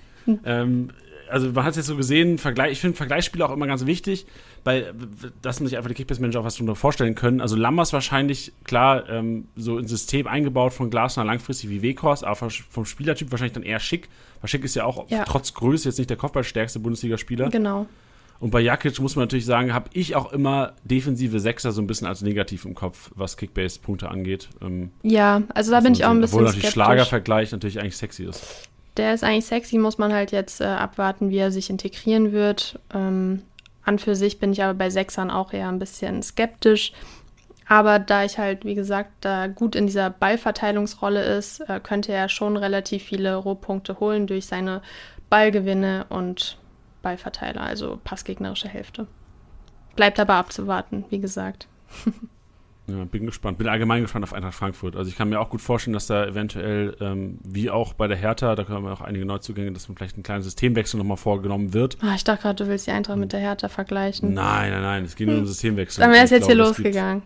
Dann wäre es losgegangen, aber ich glaube, das äh, öffnet uns Kickbase-Managern auch jede Menge Möglichkeiten, Ja. da eventuell Spieler einzubauen, wie ein Jakic, wie ein Lammers und Borre, ja eventuell, wenn es dann zum 4-4-2 kommt oder 4 Ja. 1 4 1 wo Borre ja auch Äh, 4-4-2 Ähm, wäre es, glaube ich. Ja, genau. Ich habe aber auch daran gedacht, wie äh, Wolfsburg gespielt hat. So, und da war es ja so, so, dass Maxi. Philipp im Grunde genommen ja nicht den klassischen Zehner gegeben hat, sondern eher so ein, so ein äh, Spieler, der um Weghorst rumgelaufen ist. Und das könnte ja auch so ein bisschen der, die, die Borre-Lammers-Kombi Mhm. Ist sein. auch gut vorstellbar. Das hat er, glaube ich, auch bei Herrenfeen eher gespielt. Also, dass er in der Spitze war und ähm, dann der Zehner mit ihm zusammen. Also, er hatte, wie gesagt, was hatte ich hier? 16 Tore.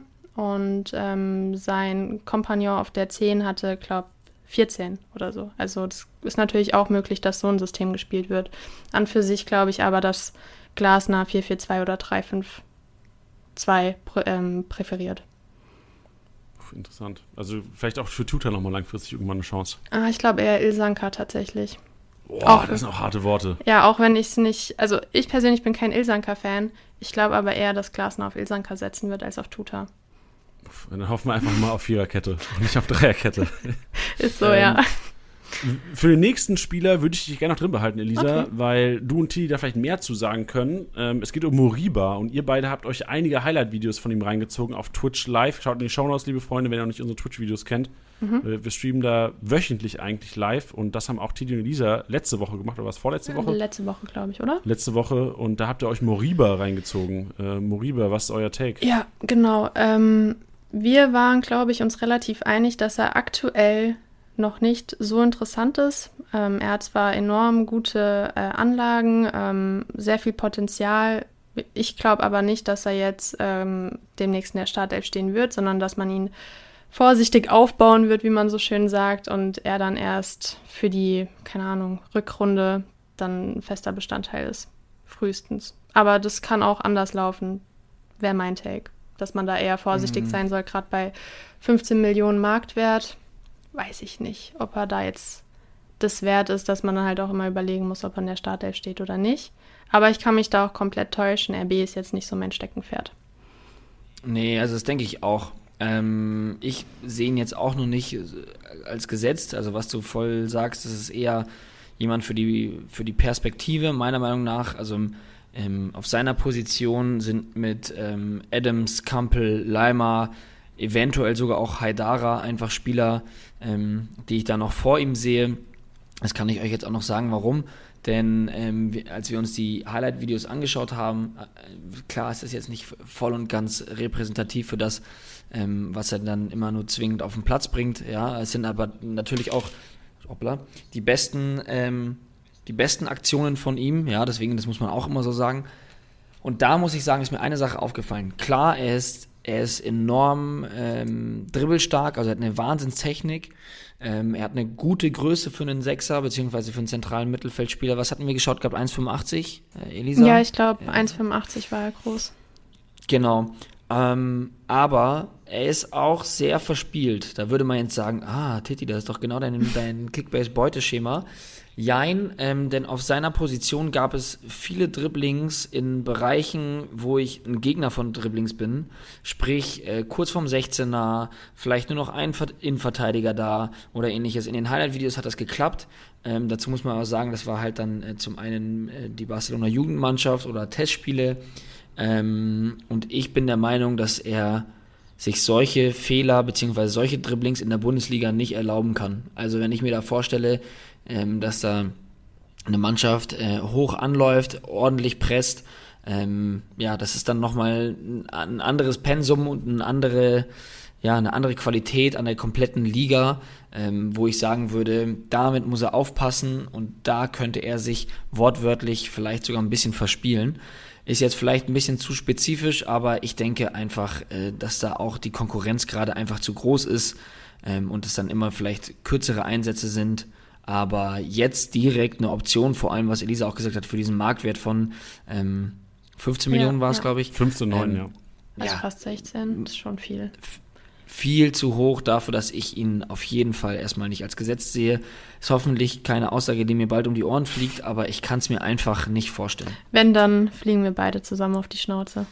Ja, vor allem, vor allem auch halt, äh, also für wen soll der denn spielen? Vielleicht Adams, ja, weil, also ich glaube nicht, dass sie, dass sie sich zwei blutjunge ähm, äh, Mittelfeldspieler da reinstellen werden. Also wenn, dann für Adams, der das da vielleicht gerade auf der Position bei, bei Leipzig ähm, vielleicht mit einem Kampel noch am besten macht. Ähm, das, also das kann ich mir nicht vorstellen, dass man da dann Adams und Moriba spielt und dass er Adams jetzt aktuell verdrängt, kann ich mir nee. auch nicht vorstellen. Also ich habe da ähm, fast dieselbe Meinung. Also ich sehe auch, dass langfristig eine Investition ist. Ähm, für Kickbase Manager wahrscheinlich dann eher so ab Spieltag 10 äh, weiter hinter, eventuell mal wieder mit, mit Startelf-Chancen. Ich kann mir schon vorstellen, dass er reinkommt, auch den, in den nächsten Wochen. Ähm, sehe aber seine Position gar nicht so defensiv. Also ich glaube schon, dass ähm, er dann das optimale Duo langfristig Adams und er, dass er wahrscheinlich eher so die Gefahr für Haidara wäre, eher die Gefahr für einen Kampel, der ja dann doch so ein bisschen offensiveren Drang entwickeln kann als jetzt ein Adams, also der, der Moriba. Und ähm, ist nur mein Take, ist nur das, was ich jetzt von Statistiken von ihm gefunden habe, wäre so ein bisschen mehr Offensivdrang, als jetzt ein Adams einschätzen würde. Ja, äh, würde ich auch sagen. Allerdings glaube ich halt nicht, dass du, dass du beide spielen lassen würdest. Also, wie, wie, gesagt, du brauchst da halt eine gewisse Erfahrung auf den super wichtigen Positionen. Ähm, und da sehe ich halt einfach äh, Haidara, Kampel ähm, und auch Leimer irgendwie als gesetzter, zumal sie halt auch einfach die Erfahrung in der Bundesliga haben. Und ähm, dazu glaube ich, dass sie halt mit einer mit einem richtigen Zehner spielen werden, jetzt seitdem äh, Olmo ja auch wieder da ist und auch im Mannschaftstraining ist und sie dann quasi mit diesen ja, zwei Außenspielern, also lass es Soboslai, Forsberg und Nkunku sein. Deswegen glaube ich, wären seine Gegenspieler auf der 10 dann auch nochmal, oder beziehungsweise wäre es mit Forsberg und Olmo auf der 10, also Olmo oder Forsberg auf der 10, dann einfach viel zu, viel zu offensiv, um dann Adams alleine quasi hinten stehen zu lassen. Ähm, das fände ich ein bisschen, fände ich ein bisschen wild, glaube ich. Also vielleicht gegen, gegen schwächere Gegner wie jetzt ähm, Fürth oder Bielefeld, ja, aber also ich, ich sehe es nicht so. Aber lasse mich gerne auch eines Gegenteil, Gegenteils überzeugen. Ja, werden wir sehen, aber ich glaube, wir können uns einigen, dass jetzt, wenn Moriba bei euch auf dem Markt ist, das war wahrscheinlich jetzt entweder heute, gestern, vorgestern der Fall, nehme ich an, ähm, dann, wenn ihr ihn geholt habt, hoffentlich für nicht zu viel Geld. Ja. ja.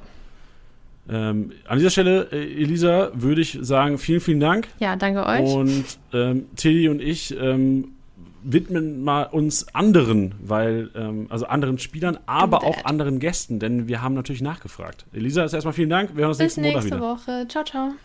Tschüssi. Tschüss. Und ich habe gesagt, wir haben uns andere Experten ins Boot geholt. Elisa kennt es natürlich super aus mit Frankfurt. Wir haben uns natürlich gedacht, wie können wir jetzt die Neuzugänge perfekt analysieren? Und da haben wir immer gesagt, gar nicht. Teddy und ich, ja, wir, wir, wir, wir fragen einfach mal nach, denn wir hatten ja den Club-Podcast, wir hatten die Club-Podcast und wir hatten bei jedem Verein einen Experten auserkoren, der ähm, im Endeffekt uns geholfen hat, die Saison vorzubereiten, hat die Startelfs, man, man muss im Grunde auch sagen, enorm gut analysiert. Auch Beispiel jetzt, äh, wir fangen an mit Leverkusen, äh, Thema Adli.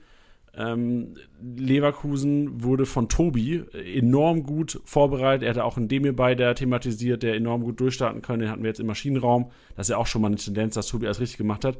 Und Tobi sagt folgendes zu Adli.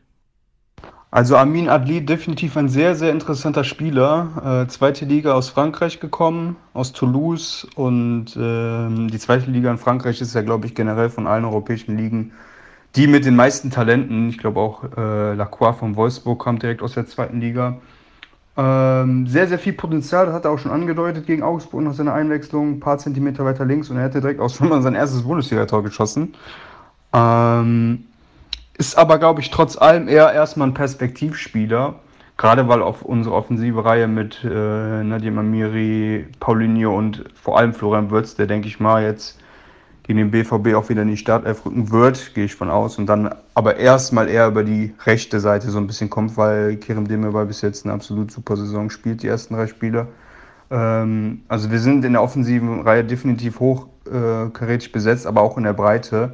Von daher glaube ich, dass es erstmal bei Kurzeinsätzen bleiben wird. Vielleicht das ein oder andere Euroleague-Spiel von Anfang an, aber wenn sich keiner verletzt und äh, alle soweit fit sind, glaube ich, dass diese Saison ähm, erstmal noch ein Spieler ist, der eher sporadisch zum Einsatz kommt, aber definitiv sehr viel Potenzial mitbringt. Jo, das hat Tobi gesagt zu Adli und äh, teile ich auf jeden Fall. Ich habe mir die Statistiken aus der zweiten französischen Liga mal angeschaut. Ähm, bei Toulouse fast aufgestiegen mit, mit Toulouse. Ich glaube, es wurde dann äh, im letzten Spiel wohl es dann doch nichts, aber ich glaube, acht Buden, sieben Assists in 33 Spielen zeigt für mich auch, da ist Torgefahr. Da ist äh, die, die Möglichkeit auf Assist ist einer, der viel ins Dribbling geht, wenn man sich Statistiken anschaut.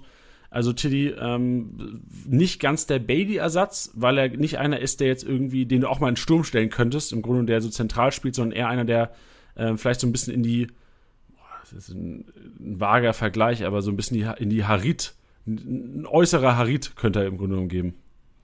Ja, also das, was ich bisher gesehen habe, da, da, da muss ich auch ähm, zustimmen. Ich bin froh, dass, dass das dem hierbei gerade auch von einem Leverkusen-Experten nochmal gelobt wurde. Also habe ich vorhin auch keinen Scheiß erzählt, das freut mich doch auch schon mal. Ähm, ich sehe es ähnlich. Ich glaube einfach, dass ähm, das wird entweder über die Außen kommen wird oder aber auch halt direkt von der 10 und dem hierbei ein bisschen defensiver gehen wird.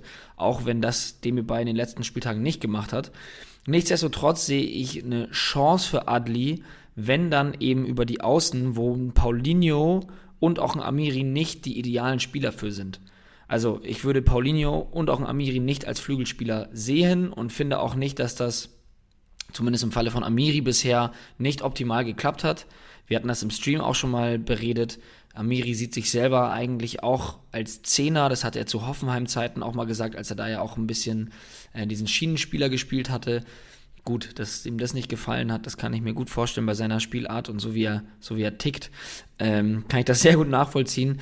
Nichtsdestotrotz sind das für mich keine, ja, ne, also man hat einen Bailey abgegeben und sucht dann Ersatz. Klar ist das nicht eins zu eins der Ersatz, den man gesucht hat, da stimme ich voll, voll überein mit dir.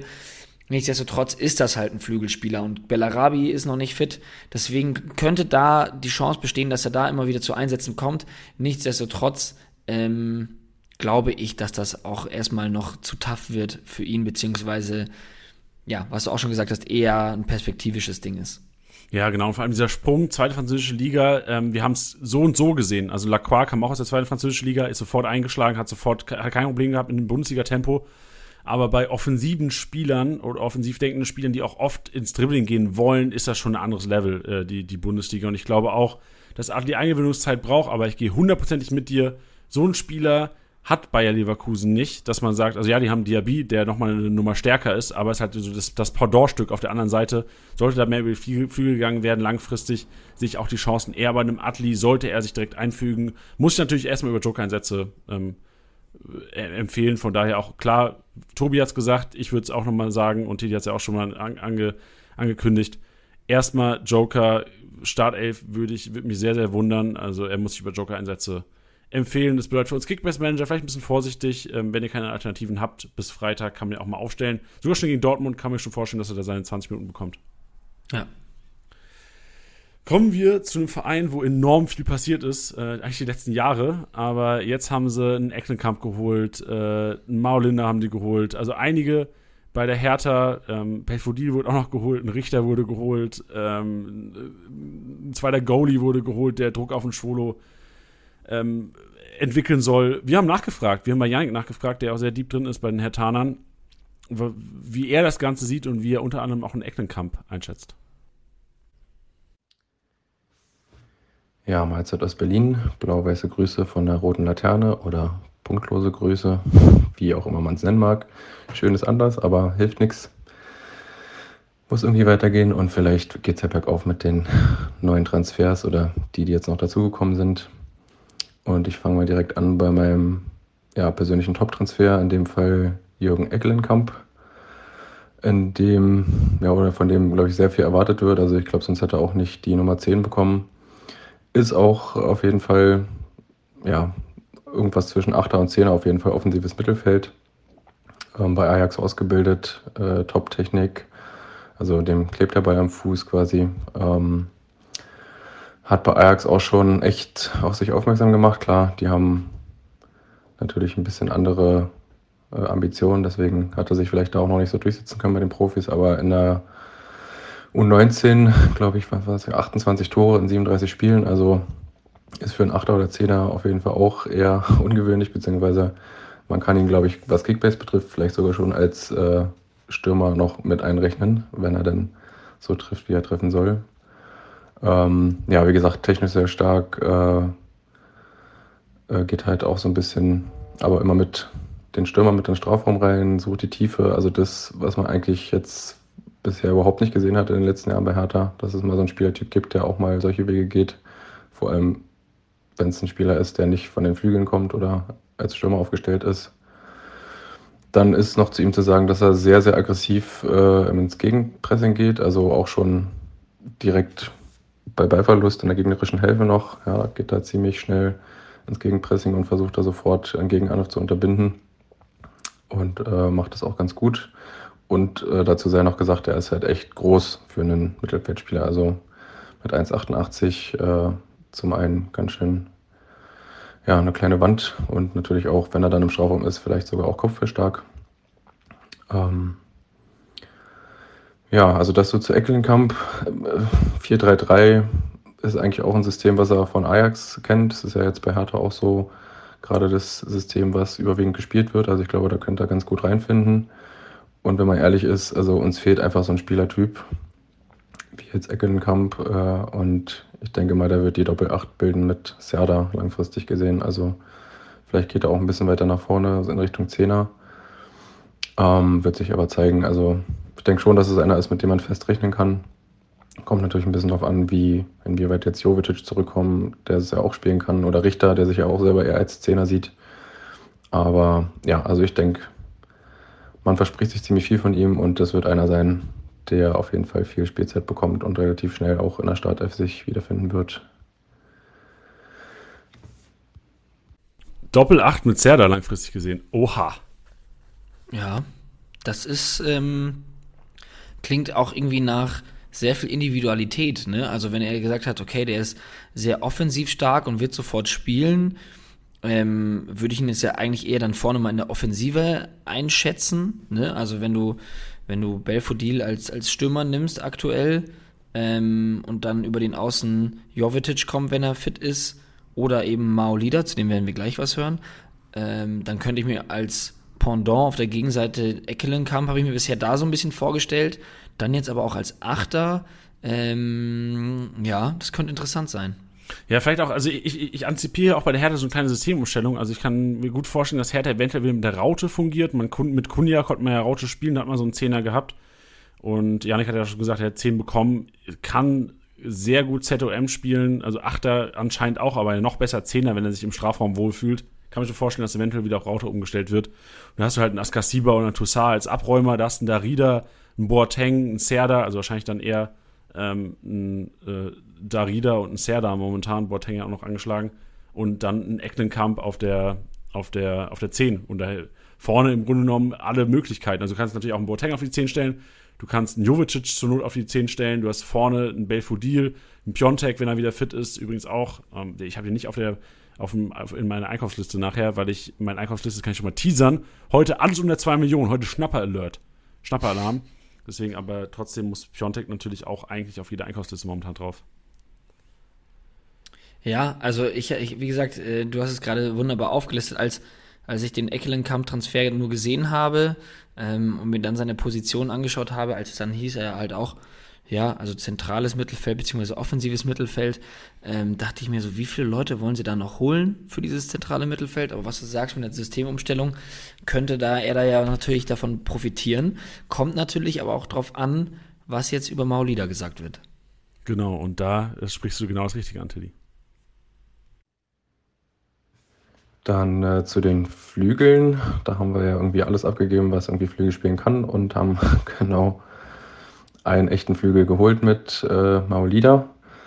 Ist auf jeden Fall von der Veranlagung her sehr ähnlich wie Luke Bacchio, also inverser Flügelspieler, der halt beides spielen kann als Rechtsfuß, also von links reinziehend oder von rechts reinziehend. Ich denke mal, ist er für die linke Seite eingeplant, ist äh, sehr dynamisch, sehr schnell, hat aber auch ähm, was ich jetzt so mitbekommen habe, auch defensiv seine Stärken. Also macht er auf jeden Fall mehr als hoffentlich Luke Bacchio. Oder beziehungsweise das ist vielleicht auch eine Sache, die von ihm erwartet wird. Sonst hätte man ihn vielleicht nicht geholt. Ja, auf jeden Fall ist man ein bisschen flexibler mit ihm, jetzt auch, was die Flügelarbeit betrifft. Ich denke mal, auf dem linken Flügel wird er aber noch ein bisschen brauchen. Also wenn jetzt Belfodil, der jetzt ja quasi die Länderspielpause genutzt hat, um sich einzuspielen, äh, schon mit dabei ist, der wird vielleicht erstmal den Vorzug erhalten, weil der ja auch auf dem Flügel spielen kann.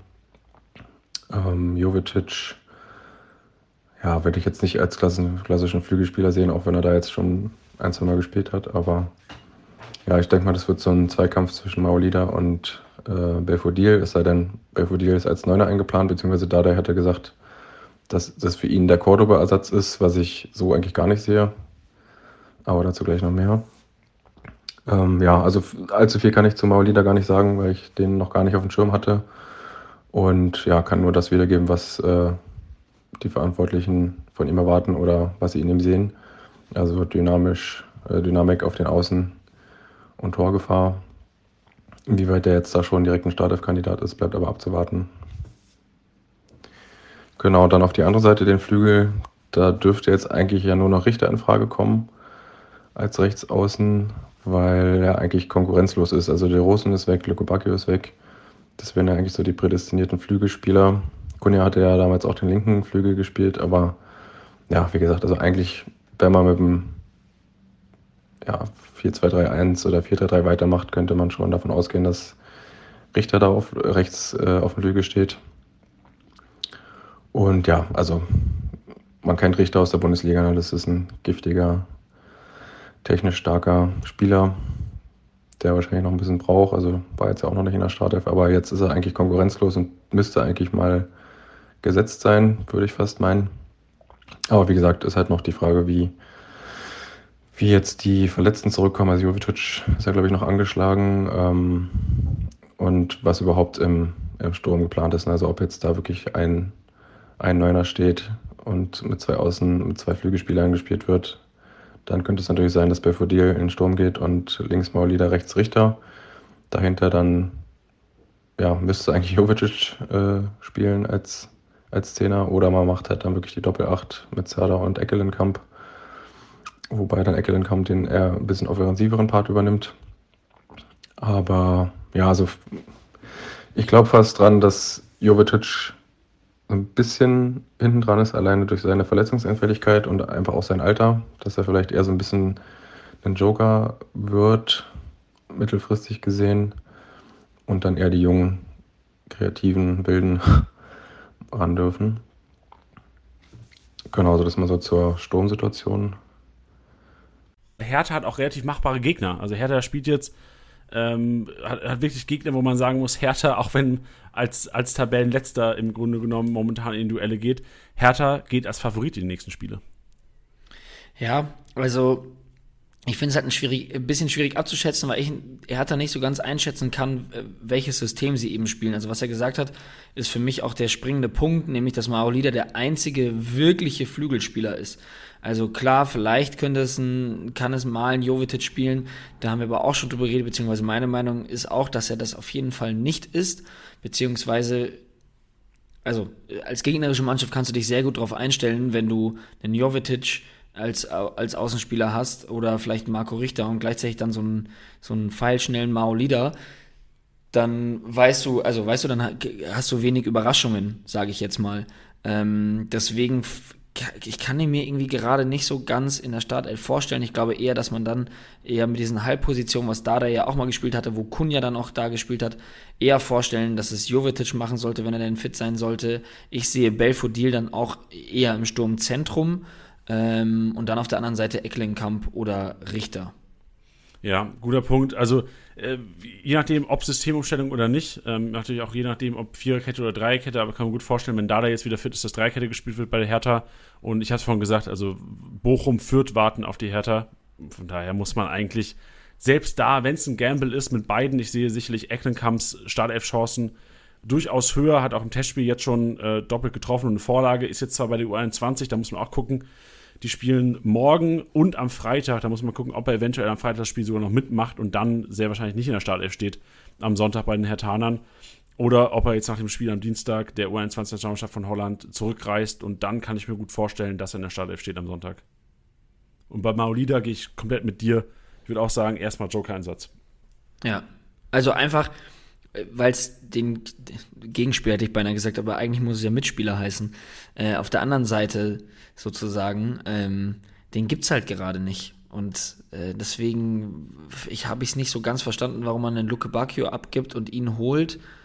Weil wenn Luke Bacchio noch da wäre, dann würde ich sagen, okay, dann kann man mit einer klaren Flügelzange spielen. Ähm, aber so bleibt abzuwarten, ob Maulida das dann so erfüllen kann oder uns da vielleicht ein bisschen überrascht und vielleicht aus dieser Rolle des reinen Flügelspielers da ausbricht, aber das kann ich mir nicht vorstellen. Ja, natürlich jetzt eine Frage an den Fußballer in dir, weil also du hast äh, ja so sehr ambitioniert schon Fußball gezockt. Macht das Sinn, dass man einen Flügelspieler aufstellt und ein, so eine, eine Halbposition, oder ist das komplett sinnlos, weil dann quasi der komplette Fokus auf der einen Seite liegt? Ja, das meine ich ja vorhin so. Dann ist die Überraschung halt so ein bisschen weg. Dann kann man sich halt gut darauf einstellen, auf welcher Seite mit Tempo gespielt wird und auf welcher halt nicht, sage ich jetzt mal. Ähm, deswegen bin ich grundsätzlich kein Fan davon, aber wir haben ja auch letzte Saison schon gesehen, ähm, dass, dass sich, dass die, dass Mannschaften mit ihren Formationen ja auch innerhalb des Spiels super dynamisch sind. Also da gab es ja dann realtaktische Aufstellungen, beziehungsweise auch Trainer, die ihre Konzepte da ähm, gezeigt haben. Also wenn ich mich da äh, erinnere, was gab es letzte Saison alles mit einer schrägen Raute, wenn es offensiv geht. Ähm, wer war das denn noch mit der schrägen Raute? Bis zum nächsten Podcast finde ich das raus. Ähm, aber das sind halt so Dinge, ja, die auf jeden Fall praktiziert wurden. Ich sehe halt, ehrlich gesagt, Dardai da halt nicht so. Also Dardai ist für mich jetzt nicht dieser Taktikfuchs, der da jetzt irgendwie was Krasses sich ausgedacht hat, sondern ich sehe ihn halt eher als einen, ja, so ein, so ein Straightforward-Trainer. Sorry für die Anglizismen, aber so ist es. Ähm, wenn du weißt, was ich meine, weißt du, das mhm. ist eher so ein, hey, über die, über die Motivation kommend und über eigentlich eher ein klassisches Prinzip. Ähm, deswegen sehe ich das nicht so. Deswegen finde ich es auch schwierig und deswegen wird es bei mir auch einige Fragezeichen auf. Ja. Einige Fragezeichen äh, sind sicherlich auch bei einigen anderen Transfers und wir kommen jetzt mal zu Fürth. Und bei Fürth ist es so, dass sie ähm, auch weiterhin mir noch beweisen müssen, dass sie Bundesliga zocken können. Die haben jetzt ordentlich nachgelegt. Ein Willems ist gekommen, ein 4G ist gekommen, ein Griesbeck ist gekommen. Ähm, Duziak schon vor zwei Wochen gekommen, ein Itten nochmal kurz vor, äh, vor Deadline Day geholt. Also im Grunde genommen wahrscheinlich die halbe, halbe Mannschaft ausgetauscht.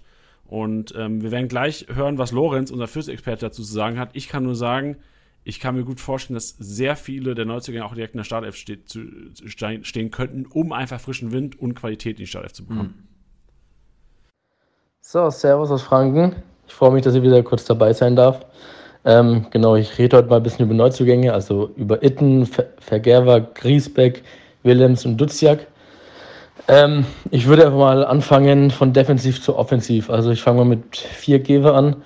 Ähm, ist ein Innenverteidiger. Ähm, ich weiß nicht, wie sehr alle die Viertspiele verfolgt haben, aber ähm, ja, da gab es auf jeden Fall Nachholbedarf. Weil auch zum Beispiel ein Maxi Bauer, den ich ja relativ hoch angepriesen habe eigentlich im, im ersten ähm, Viert-Podcast, hat auch nicht wirklich äh, so zu seiner Leistung gefunden, wo er, wie er letztes Jahr gespielt hat. Und Justin Hogmar hat auch nicht wirklich sehr gut überzeugt. Gideon Jung ist, ist jetzt verletzt. Und Barry kann es in meinen Augen in der ersten Liga einfach nicht spielen lassen.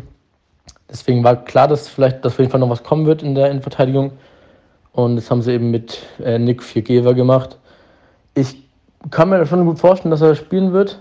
Ich schätze aber eher anstelle von Hogmar, weil einfach aus dem Grund, dass er auch Linksfuß ist und Trainer es ja sehr gerne mögen, wenn beide Innenverteidiger einmal ein Rechtsfuß und einmal ein Linksfuß eben ist. Ähm, genau, also ich weiß nicht, was der für Marktwert jetzt bei Kickbase hat, ob es sich lohnt oder nicht. Ich denke, das wird man auch erst sehen, nachdem er mal für Fürth gespielt hat in der Bundesliga, weil davor die niederländische Liga ist ja letztendlich doch auch ein, ein etwas niedrigeres Niveau als die Bundesliga. Ähm, genau. Dann gehen wir weiter zu Willems als Linksverteidiger ähm, habe ich mir, darauf habe ich eigentlich die ganze Saison schon gewartet. Also die ganze Vorbereitung und sowas, dass, dass ein neuer Linksverteidiger kommt. Ähm, weil ich beispielsweise, ich war jetzt auch äh, letzte Wochenende in Mainz, also wofür der Mainz gespielt hat. Und da waren ein Kumpel und ich, haben da, haben uns halt gedacht, hey, das kann nicht sein, was da ein Jando Keita da spielt auf der Seite. Also der war wirklich, ich sag's mal noch höflich, der war sehr unglücklich. Wir haben uns dann nur gedacht, hey, ganz ehrlich, der kannst du uns auch aufstellen. Wir würden es zwar nicht besser machen, klar, aber schlechter halt auch nicht wirklich. Ähm, ja, deswegen dementsprechend froh gewesen, dass man da jetzt äh, einen Willems bekommt, der, so, wenn ich mich recht erinnere, ähm, auch ein sehr offensiver und spielfreudiger Linksverteidiger war. Ähm, und das ist ja genau das, wo, wo Stefan Leitl, was er sehr gut findet eben. Äh, und hoffe mal, dass er vielleicht zu seiner alten Stärke zurückfindet. Dann denke ich, ist der Mann auf jeden Fall eine, eine sehr gute Bereicherung geführt und wird auch aus Kickbase-Sicht sich vielleicht lohnen, wenn er ein, zwei Millionen kostet, so ein Lückefüller. Kannst du aufstellen, wird wahrscheinlich spielen, wenn er fit ist. Ich habe auch heute gesehen, er ist wieder im Teamtraining. Also ähm, genau, das soll eigentlich eine sichere Nummer sein. Dann, ja, Jeremy Duziak finde ich ganz schwer einzuschätzen. Ich würde ihm die linke Achterposition zutrauen, jetzt nur von seinem Spielstil her.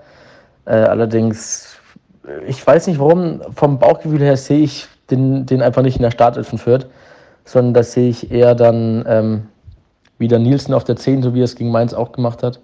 Und dann Julian Green dafür auf der linken Achterposition und auf der rechten Seguin. Dies, das, das sehe ich da einfach ein bisschen vor Duzirk. Dann äh, Griesbeck ist gekommen von Union Berlin, ein Sechser, ein erfahrener Sechser. Genau das, was Fürth eigentlich auch braucht.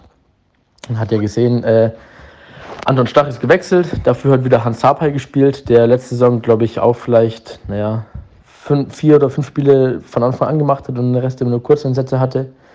Ähm, weil ja Anton Stach einfach da ein bisschen besser war, muss man einfach mal so offen sagen. Ähm, Sapai ist auch noch nicht so alt. Er hat nicht viele Zweitligaspiele gemacht. dementsprechend natürlich auch nicht viele Erstligaspiele. Ich glaube, einmal für Stuttgart ist er ein oder zweimal eingewechselt worden vor vier Jahren oder so. Das ist nicht der Rede wert. Ähm, heißt, da kann auf jeden Fall auf der Position ein alter, erfahrener ähm, Sechser bestimmt was, was mitgeben der Mannschaft. Und da kann ich mir auch gut vorstellen, dass äh, der auch früher oder später in der Startelf landen wird. Ähm, kommt natürlich auch immer darauf an, wie sich die Jungs im Training gleich einfinden in der Mannschaft.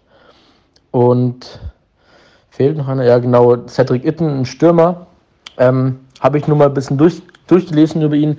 Hat scheinbar vor zwei, drei Jahren in St. Gallen gespielt mit äh, Dimirovic von Freiburg zusammen und hat da scheinbar sehr gut abgeliefert und hat mit Dimirovic zusammen die ganze Liga zerschossen. Ähm, war dann der Marktwert auch zwischenzeitlich mal bei 6 Millionen. Jetzt bei, ich glaube, Glasgow Rangers. Von, von da ist er ausgeliehen. Ähm, habe ich mir sagen lassen, dass er nicht ganz so erfolgreich war. Ich glaube, in 30 Spielen und so sechs Tore gemacht. Ist jetzt natürlich nicht ganz so, ganz so überragend. Aber nichtsdestotrotz denke ich schon, dass der äh, Fürth schon verstärken kann. Ich könnte mir vorstellen, dass er dann mit Rigote zusammen im Doppelsturm ist und Harvard Nielsen dann auf der 10, wie vorhin schon kurz äh, angesprochen. Kann aber auch sein, dass ähm, er nicht wirklich zum Zug kommt, wenn die, wenn die Formation weiterhin gespielt wird. Also wenn die Raute im Mittelfeld mit den zwei Stürmern, wenn Leute die weiter spielen lassen will, weiß ich nicht, wie das dann bei einem äh, Cedric Itten ist. Ich habe nachgeschaut, 1,89 Meter. Ich weiß jetzt nicht, wie spielstark er ist oder ob er so ein reiner Strafraumstürmer ist. Kann ich ehrlich gesagt nicht, dazu, nicht viel dazu sagen.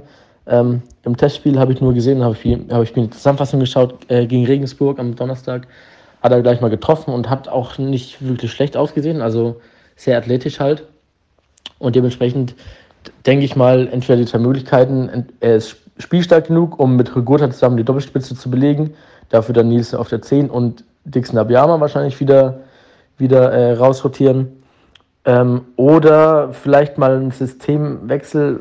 Vor, also vorletzte Saison haben sie auch schon mal mit einem 4-3-3 gespielt Damals hatten sie noch einen äh, kopfballstarken großen Stürmer, den Kader Ruel vorne drin. Und da hat dann zum Beispiel ein Branimir Gotha hat dann auf dem Flügel gespielt eben. Und wenn Leitl vielleicht einen, einen Systemwechsel in Betracht ziehen sollte, dann wäre das ja relativ naheliegend, wenn äh, Itten dann den Mittelstürmer gibt, der groß und kopfballstark sein sollte.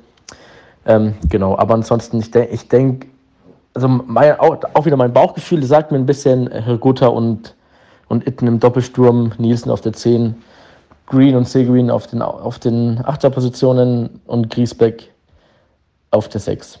Genau. Das war's auch schon. Also, ade, servus. Ja, Lorenz, danke auf jeden Fall für deine Einschätzung. Ähm, bin mega gespannt. Glaube auch, also vor allem Viergeber ist für mich einer, wo ich sagen muss, so, ey, Innenverteidiger, der wird viel zu tun bekommen. Auch Kickbase-Relevanz enorm und Willems halt einfach cheap. 500k ja, vor allem, wenn du halt seinen Gegenspieler siehst, also ähm, man muss jetzt natürlich schauen, er ist angeschlagen, wie, wie stark es denn jetzt wirklich ist oder was, was am Ende dabei rumkommt. Ähm, weil Itter, wenn du jetzt seinen sein, sein Marktwert anschaust, ähm, Gegenspieler Willems mit 500k, der eigentlich vor ihm stehen müsste, wenn er fit ist, zumal er da auch ähm, ja gesagt wurde, dass man froh ist, dass er, dass er bei Fürth ist und dass eigentlich ein Regal zu hoch ist für Kräuter Fürth und dass er da ist, da haben sie sich sehr drüber gefreut. Deswegen würde ich da auch auf jeden Fall zuschlagen, vor allem bei diesem Marktwert 500k, wenn man bedenkt, ähm, eben, dass er spielen wird, das habe ich jetzt oft genug gesagt, entschuldigt bitte. Ähm, dennoch mit ein bisschen Vorsicht zu genießen. Ich würde da die Erwartungen auf jeden Fall nicht zu hoch schrauben, einfach aus dem Grund, was du auch schon gesagt hast, führt für uns ein Abstiegskandidat und wenn man sich die Historie anschaut, also selbst eine, eine Saison bei, bei Frankfurt, die er, die er solide absolviert hat, da waren jetzt zwar ein paar grüne Balken dabei, aber es ist jetzt auch nicht so, als wäre er eine reine Kickbase-Maschine. Deswegen schauen, ihn jetzt irgendwie für einen schmalen Taler mitzunehmen, aber da eine große Hoffnung auf Willems zu setzen, würde ich jetzt nicht zwingend. Nee, genau. Sehe ich auch so. Ähm, gehen wir weiter zu einigen Neuzugängen noch weiterhin. Wir werden jetzt einfach die besprechen, wo wir sagen, okay, die sind eventuell relevant für euch. Ein Eggestein ist nach Freiburg gegangen und da muss man jetzt ganz klar sagen, der wird die Länderspielpause genutzt haben und auch wird von Verletzungen äh, profitieren und sehr wahrscheinlich auch in der Startelf stehen am Wochenende. Genauso ähm, wahrscheinlich vielleicht ein Tick weniger Startelf-Chancen bei Eggestein. Der wird ja wahrscheinlich Streich gezwungen sein, ihn aufzustellen. Äh, Chris Richards Hoffenheim, siehst du ihn direkt in der Startelf? Äh, ich könnte es mir vorstellen. Ich könnte es mir vorstellen. Ähm, ich glaube nämlich auch, dass es wieder kein Zufall ist, dass er wieder zu Hoffenheim ist. Also er scheint sich da wohl zu fühlen. Hoffenheim scheint Bock auf ihn zu haben. Und ähm, ja, deswegen denke ich, dass, dass er da auf jeden Fall ähm, eine größere Rolle spielen wird und kann ich mir auch gut vorstellen, dass er schon direkt in der Startelf steht. Ja, ey, gut, aber du hast genau das, City ist nicht. Der, der hat letztes Jahr bei Hoffenheim gezockt, im Grunde ist er einfach zurück. Neue Saison, es verändert sich wenig für ihn. Hat jetzt ein paar Wochen mit den Bayern trainiert, tat ihm sicherlich auch gut, mit der Qualität nochmal zu trainieren. Und ich kann mir gut vorstellen, dass Richards auch direkt in der Startelf steht. Wie siehst du es denn? Ähm, eine der, wo man sagen muss, qualitativ einer der interessantesten, ähm, Fagir, Stuttgart, Neuzugang, Al-Gadoui, Backup im Grunde genommen. Ja, tue ich mir auch so ein bisschen schwer. Ähm, ich hatte ja Al Gadoui jetzt schon ein paar Mal in Schutz genommen, weil er halt einfach performt hat. Ich glaube, dass ähm, man ihn über Kurzeinsätze so ein bisschen ja an die an die an die Bundesliga daran bringen wird, also Fagir. Ähm, ja, um sich das so ein bisschen anzuschauen. Der ist noch sehr sehr jung, ja, der ist 18 Jahre alt und ich glaube, dass man den dann erstmal immer mal wieder reinschmeißen wird und eventuell ja die Chance bekommen wird, wenn al vielleicht mal ein kleines Formtief hat, dass man ihn einfach mal reinschmeißt, weil ähm, ja, ich meine, das, das Alter hat jetzt zwingend äh, bei, bei Stuttgart nichts zu sagen. Also wenn ich mir anschaue, wer da schon alles in der Startelf stand und auch äh, tragende Säulen äh, waren, ähm, glaube ich jetzt äh, nicht, dass es zwingend ein Argument ist. Nichtsdestotrotz ähm, sehe ich gerade keinen Grund, al sofort rauszunehmen. Was wir aber auch schon ein paar Mal besprochen haben, ist al einfach wenig Spielanteile. Klar macht er die Kisten, aber ist halt jemand, der ja den Ball vorne nicht zwingend halten kann ähm, und dann halt eben über die Tore kommen muss. Und deswegen könnte das vielleicht genau die Komponente sein, die Stuttgart da vorne gerade noch sucht. Aber ich glaube, das wird sich erstmal zeigen müssen, bis man al rausschmeißt. Ja, safe. Vor allem also äh, Dänemark, erste Liga gespielt, auch 21 Nationalspieler von Dänemark, muss sagen, 1,85 groß, ist kleiner als al sicherlich nicht so kopfballstark und ich weiß nicht, ob die dafür, also ich sehe ihn eher als Sanko-Ersatz, muss ich sagen. Also Sanko genau. wäre für mich einer gewesen, der auch so eine Joker-Rolle übernehmen kann dieses Jahr. Äh, Fagir im Grunde genommen genau dasselbe. Man muss sagen, er ist 18, aber erstaunlich viele Spiele schon gemacht mit 18. Also der hat schon ein bisschen Erfahrung, das glaubt man kaum, wie viel der schon gezockt hat in, seinen, in den letzten Jahren, auch in, in der ersten Liga in Dänemark. Ähm, von daher echt langfristig, mega interessanter Kerl. Ähm, Glückwunsch an Stuttgart. Also mal wieder ein, ein Case, enorm gute Transferpolitik. Ja. Ähm, jetzt zwei Transfers oder drei Transfers, wo ich die komplett nicht einschätzen kann. Ingwertsen, Möwald und Chipka. Wo ich sagen muss, okay, die können alle drei Bundesliga zocken, die haben es alle schon mal gezeigt, aber wer wird da zeitnah Spielzeit kommen, Tiddy? Ja, also ich meine, wir hatten das vor, vor ein paar Wochen noch gesagt gehabt, ähm, dass, dass äh, Öztunali da vielleicht in die, in, die, in die Startelf rücken könnte bei, bei Union. Da kann ich mir vorstellen, dass ihm da Ingwertsen am ehesten, ähm, äh, Ingwertsen sage ich schon, ähm, dass, dass Möwald ihm da, genau, dass Möwald ihm da am ehesten nochmal die Konkurrenz macht. Also ich glaube, Haraguchi und Kedira ähm, sind da am gesetztesten. Und ich glaube, Möwald ist vor allem auch so ein bisschen ähm, so der, der Andrich-Ersatz. Also im Sinne von, was die Schusstechnik angeht, was generell die, äh, der, der, der Will, den, den Willen angeht, aufs Tor zu schießen. Ja, also ich glaube, bei Möwald werden wir das noch oft genug sehen, wie oft der draufrollen wird. Deswegen könnte ich mir vorstellen, dass das so ein ähnlicher Ersatz ist, der ganz gut klappen könnte. Ähm, müsste sich dann aber auch nochmal zeigen. Bei Mainz habe ich halt das Gefühl, dass es eigentlich ganz, ganz gut klappt aktuell. Deswegen habe ich den Ingwarzen-Transfer noch nicht so ganz verstanden. Also ich weiß jetzt nicht, was du dazu sagst. Also du bist jetzt zwar nicht der Mainz-Experte, aber. Nee, ich check's auch nicht. Also ich check's auch nicht. Ist vielleicht eher so der Backup. Man hat jetzt gemerkt, wenn Bözius fehlt, fehlt auch Kreativität ein bisschen. Und ich glaube, das ist einfach der Backup. Wenn Bözius jetzt ausfallen sollte, kann ich mir gut vorstellen, dass er so ein bisschen den, den Spielmacher geben soll bei den Mainzern. Aber er als Backup nicht. Alle drei, also wenn man jetzt Ingwatzen, Otschipka, Möwald nimmt, muss man wahrscheinlich sagen, Möwald mit den besten Chancen sollte ein Prömel der Aufgabe vielleicht nicht gewachsen sein neben Kedira. Ja. Ja, ähm, wir hatten, ja, wir hatten Mamouche noch, ähm, der auch ähm, Fagir im Grunde genommen, ja, also beim selben Verein zeugt, auch bei den Stuttgartern von Wolfsburg gekommen. Aber auch da muss man sagen, auch wenn er im Marktwert eine enorme äh, Rampe genommen hat, jetzt durch die Transfers, muss man auch, auch im Rückblick nochmal sagen, krank, wie viele Transfers für eine Marktexplosion gesorgt haben. Luca Kilian von Mainz nach Köln, Junge, ist der explodierte Marktwert. Belfodil, mhm. also das kann man sich auch in den Löffel schreiben für die Zukunft. Transferperiode Januar, so die zweiten Reihe Spieler, die eigentlich das Potenzial haben, da kann man nochmal drei, vier Millionen mitnehmen über die, über die Winterpause. Ja, ich möchte noch eine Sache, weil du mich ja dann auch dann noch kurz gefragt hattest, äh, auch was Ochipka angeht, habe ich irgendwie ja so gut wie gar nicht äh, gecheckt. Ähm, also klar, man, man guckt ja immer so drauf, für, für, für Union macht es natürlich Sinn, weil du halt einen, sag ich mal, einen soliden Backup-Spieler hast mit eben dieser, dieser ähm, Bundesliga-Erfahrung.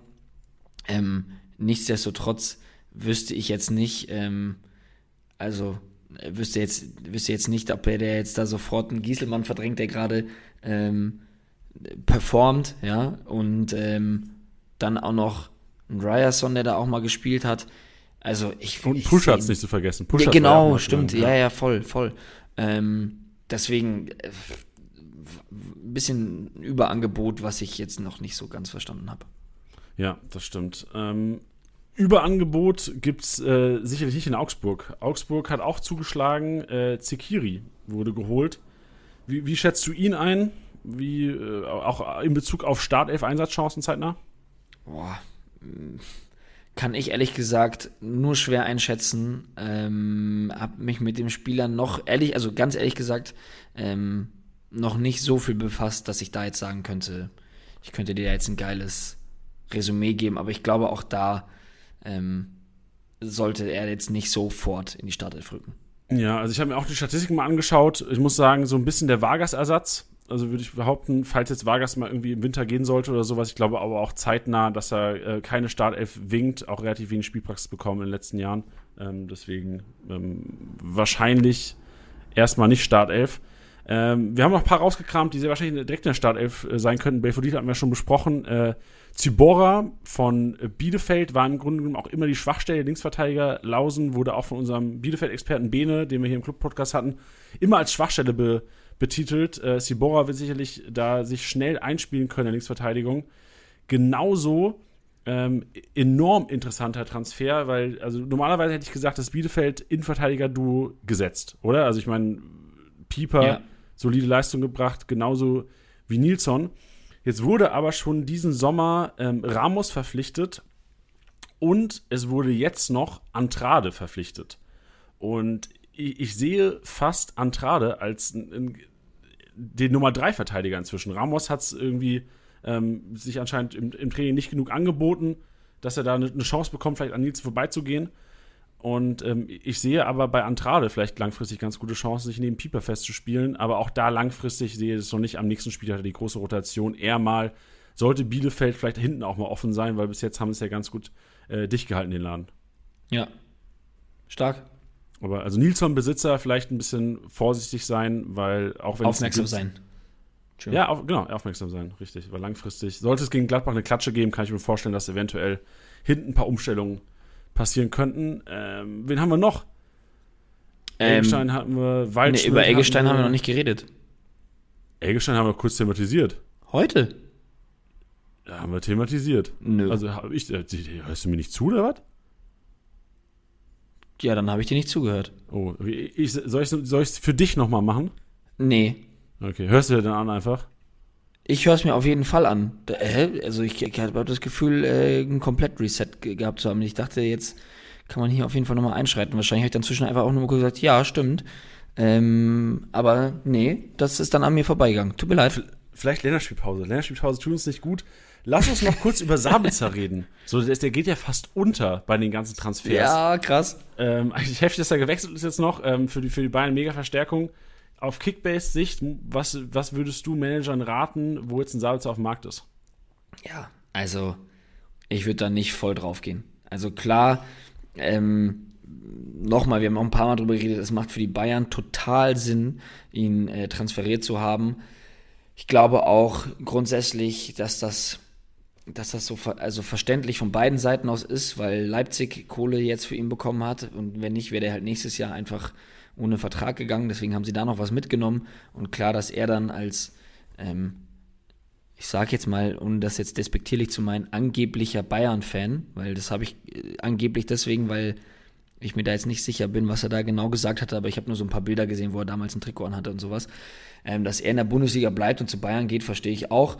Nichtsdestotrotz, ähm, was wir auch gesagt haben, an Kimmich und Goretzka wird erstmal nichts dran vorbeigehen, deswegen sehe ich ihn da nicht. Vielleicht eher dann den offensiveren Part, dass man die Möglichkeit hat, einen Thomas Müller mal, keine Sorge, mal rausrotieren zu lassen, wenn man sich ja, anschaut, wie viel Belastung die Bayern haben.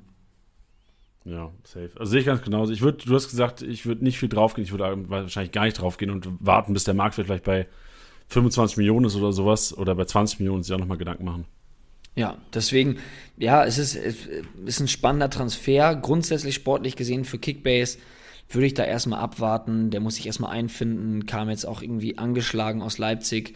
Ähm, ja, also ich glaube eher als guten Rotationsspieler, wenn mal ein Kimmich ausfallen sollte, ein Goretzka ausfallen sollte oder ein Müller. Das ist ja das, was man dem FC Bayern immer angekreidet hat. Diese Kadertiefe und auch in der, in der Saison, wo sie die Champions League geholt haben, hieß es auch schon so ein bisschen so, oh, von der, mit, mit so einer Kaderbreite ähm, holst du keine Champions League.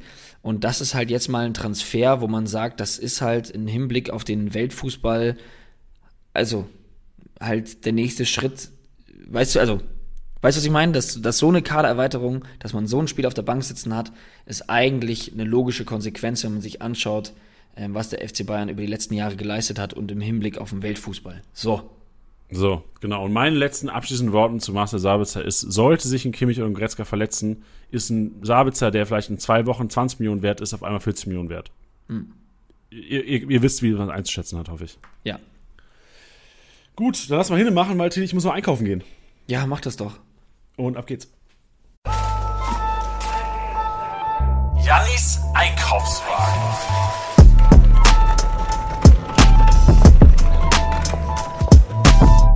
Janis Einkaufswagen, Leute, da sind wir in Janis Einkaufswagen. Und ich habe mir heute ein bisschen was auf meinen Einkaufszettel geschrieben. Und zwar, ich habe schon angeteased, unter 2 Millionen.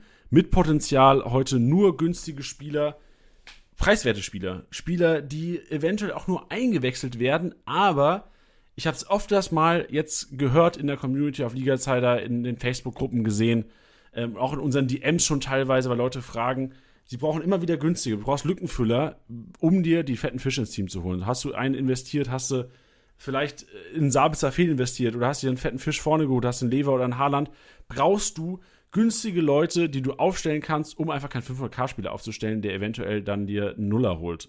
Ähm, deswegen habe ich heute mal ein paar rausgeschrieben.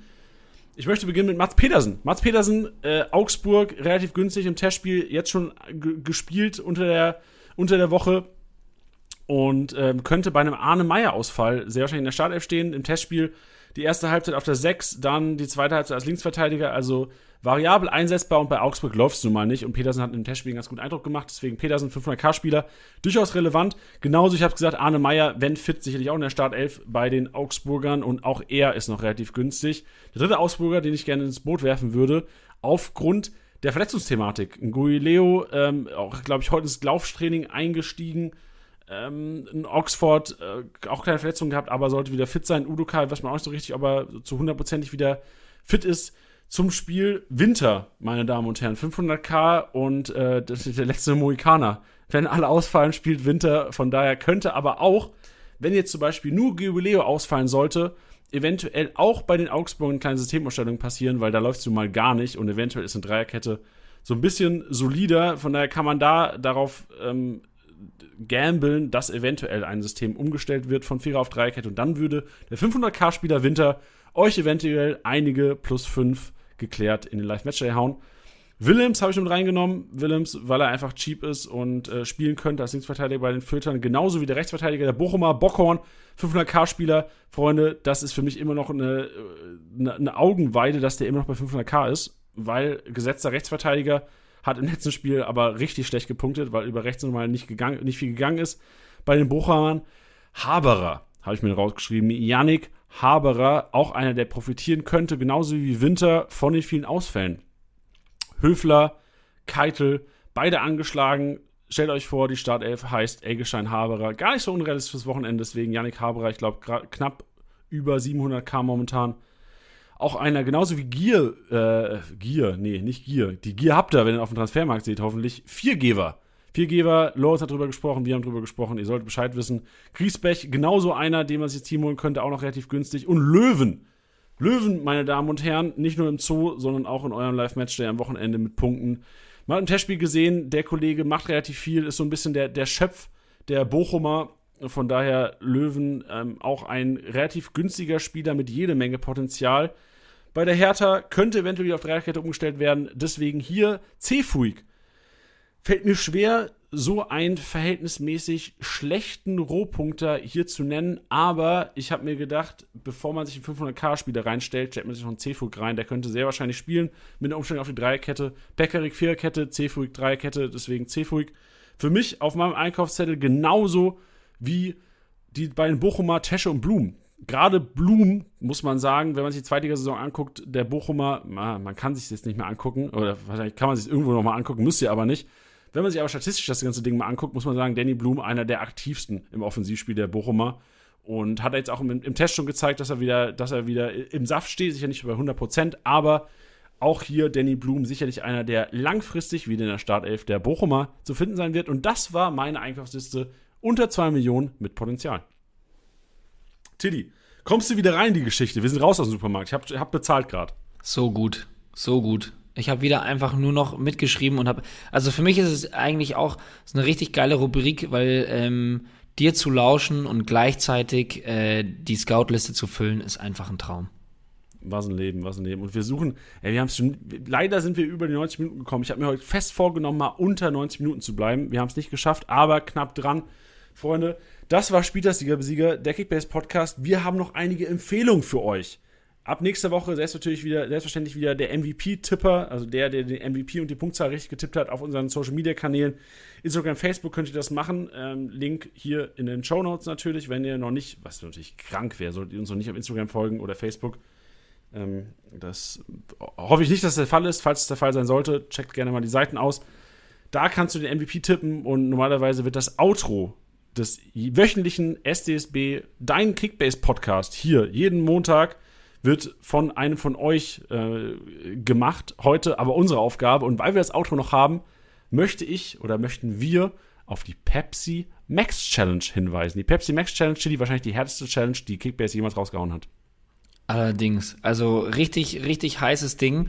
Ähm, richtig geile Restriktionen auch, die könnt ihr euch reinziehen, wenn ihr oben auf euren Liganamen tippt und unten auf Liga oder Challenge hinzufügen. Dann habt ihr die Chance, eine Challenge hinzuzufügen. Und da seht ihr dann auch schon die Pepsi, Pe Pepsi, Pepsi Max Challenge. Und ähm, ich sag mal so viel, es gibt Champions League-Karten zu gewinnen. Krank. Und, es gibt, ähm, ja, das, das, ist so, das ist so heftig, Alter. Es gibt Champions League-Tickets, Bayern, Dortmund, Leipzig, Wolfsburg. Also es werden insgesamt acht Tickets rausgehauen, Freunde. Rein in das Ding. Und Teddy hat schon gesagt, harte Rezession. Ich, ich fasse ganz kurz nochmal zusammen. 149 Millionen Kaderbudget, das ist, das, das ist heftig, oder? Das ist heftig, vor allem wenn du halt irgendwie auch an die Champions League denkst. Ne? Also du kannst lediglich ähm, Mannschaften von den Champions League äh, Teilnehmern auswählen, sprich vom FC Bayern, Borussia Dortmund, RB Leipzig und VfL Wolfsburg und da dann 149 Millionen, da richtig was rauszuholen, heikel.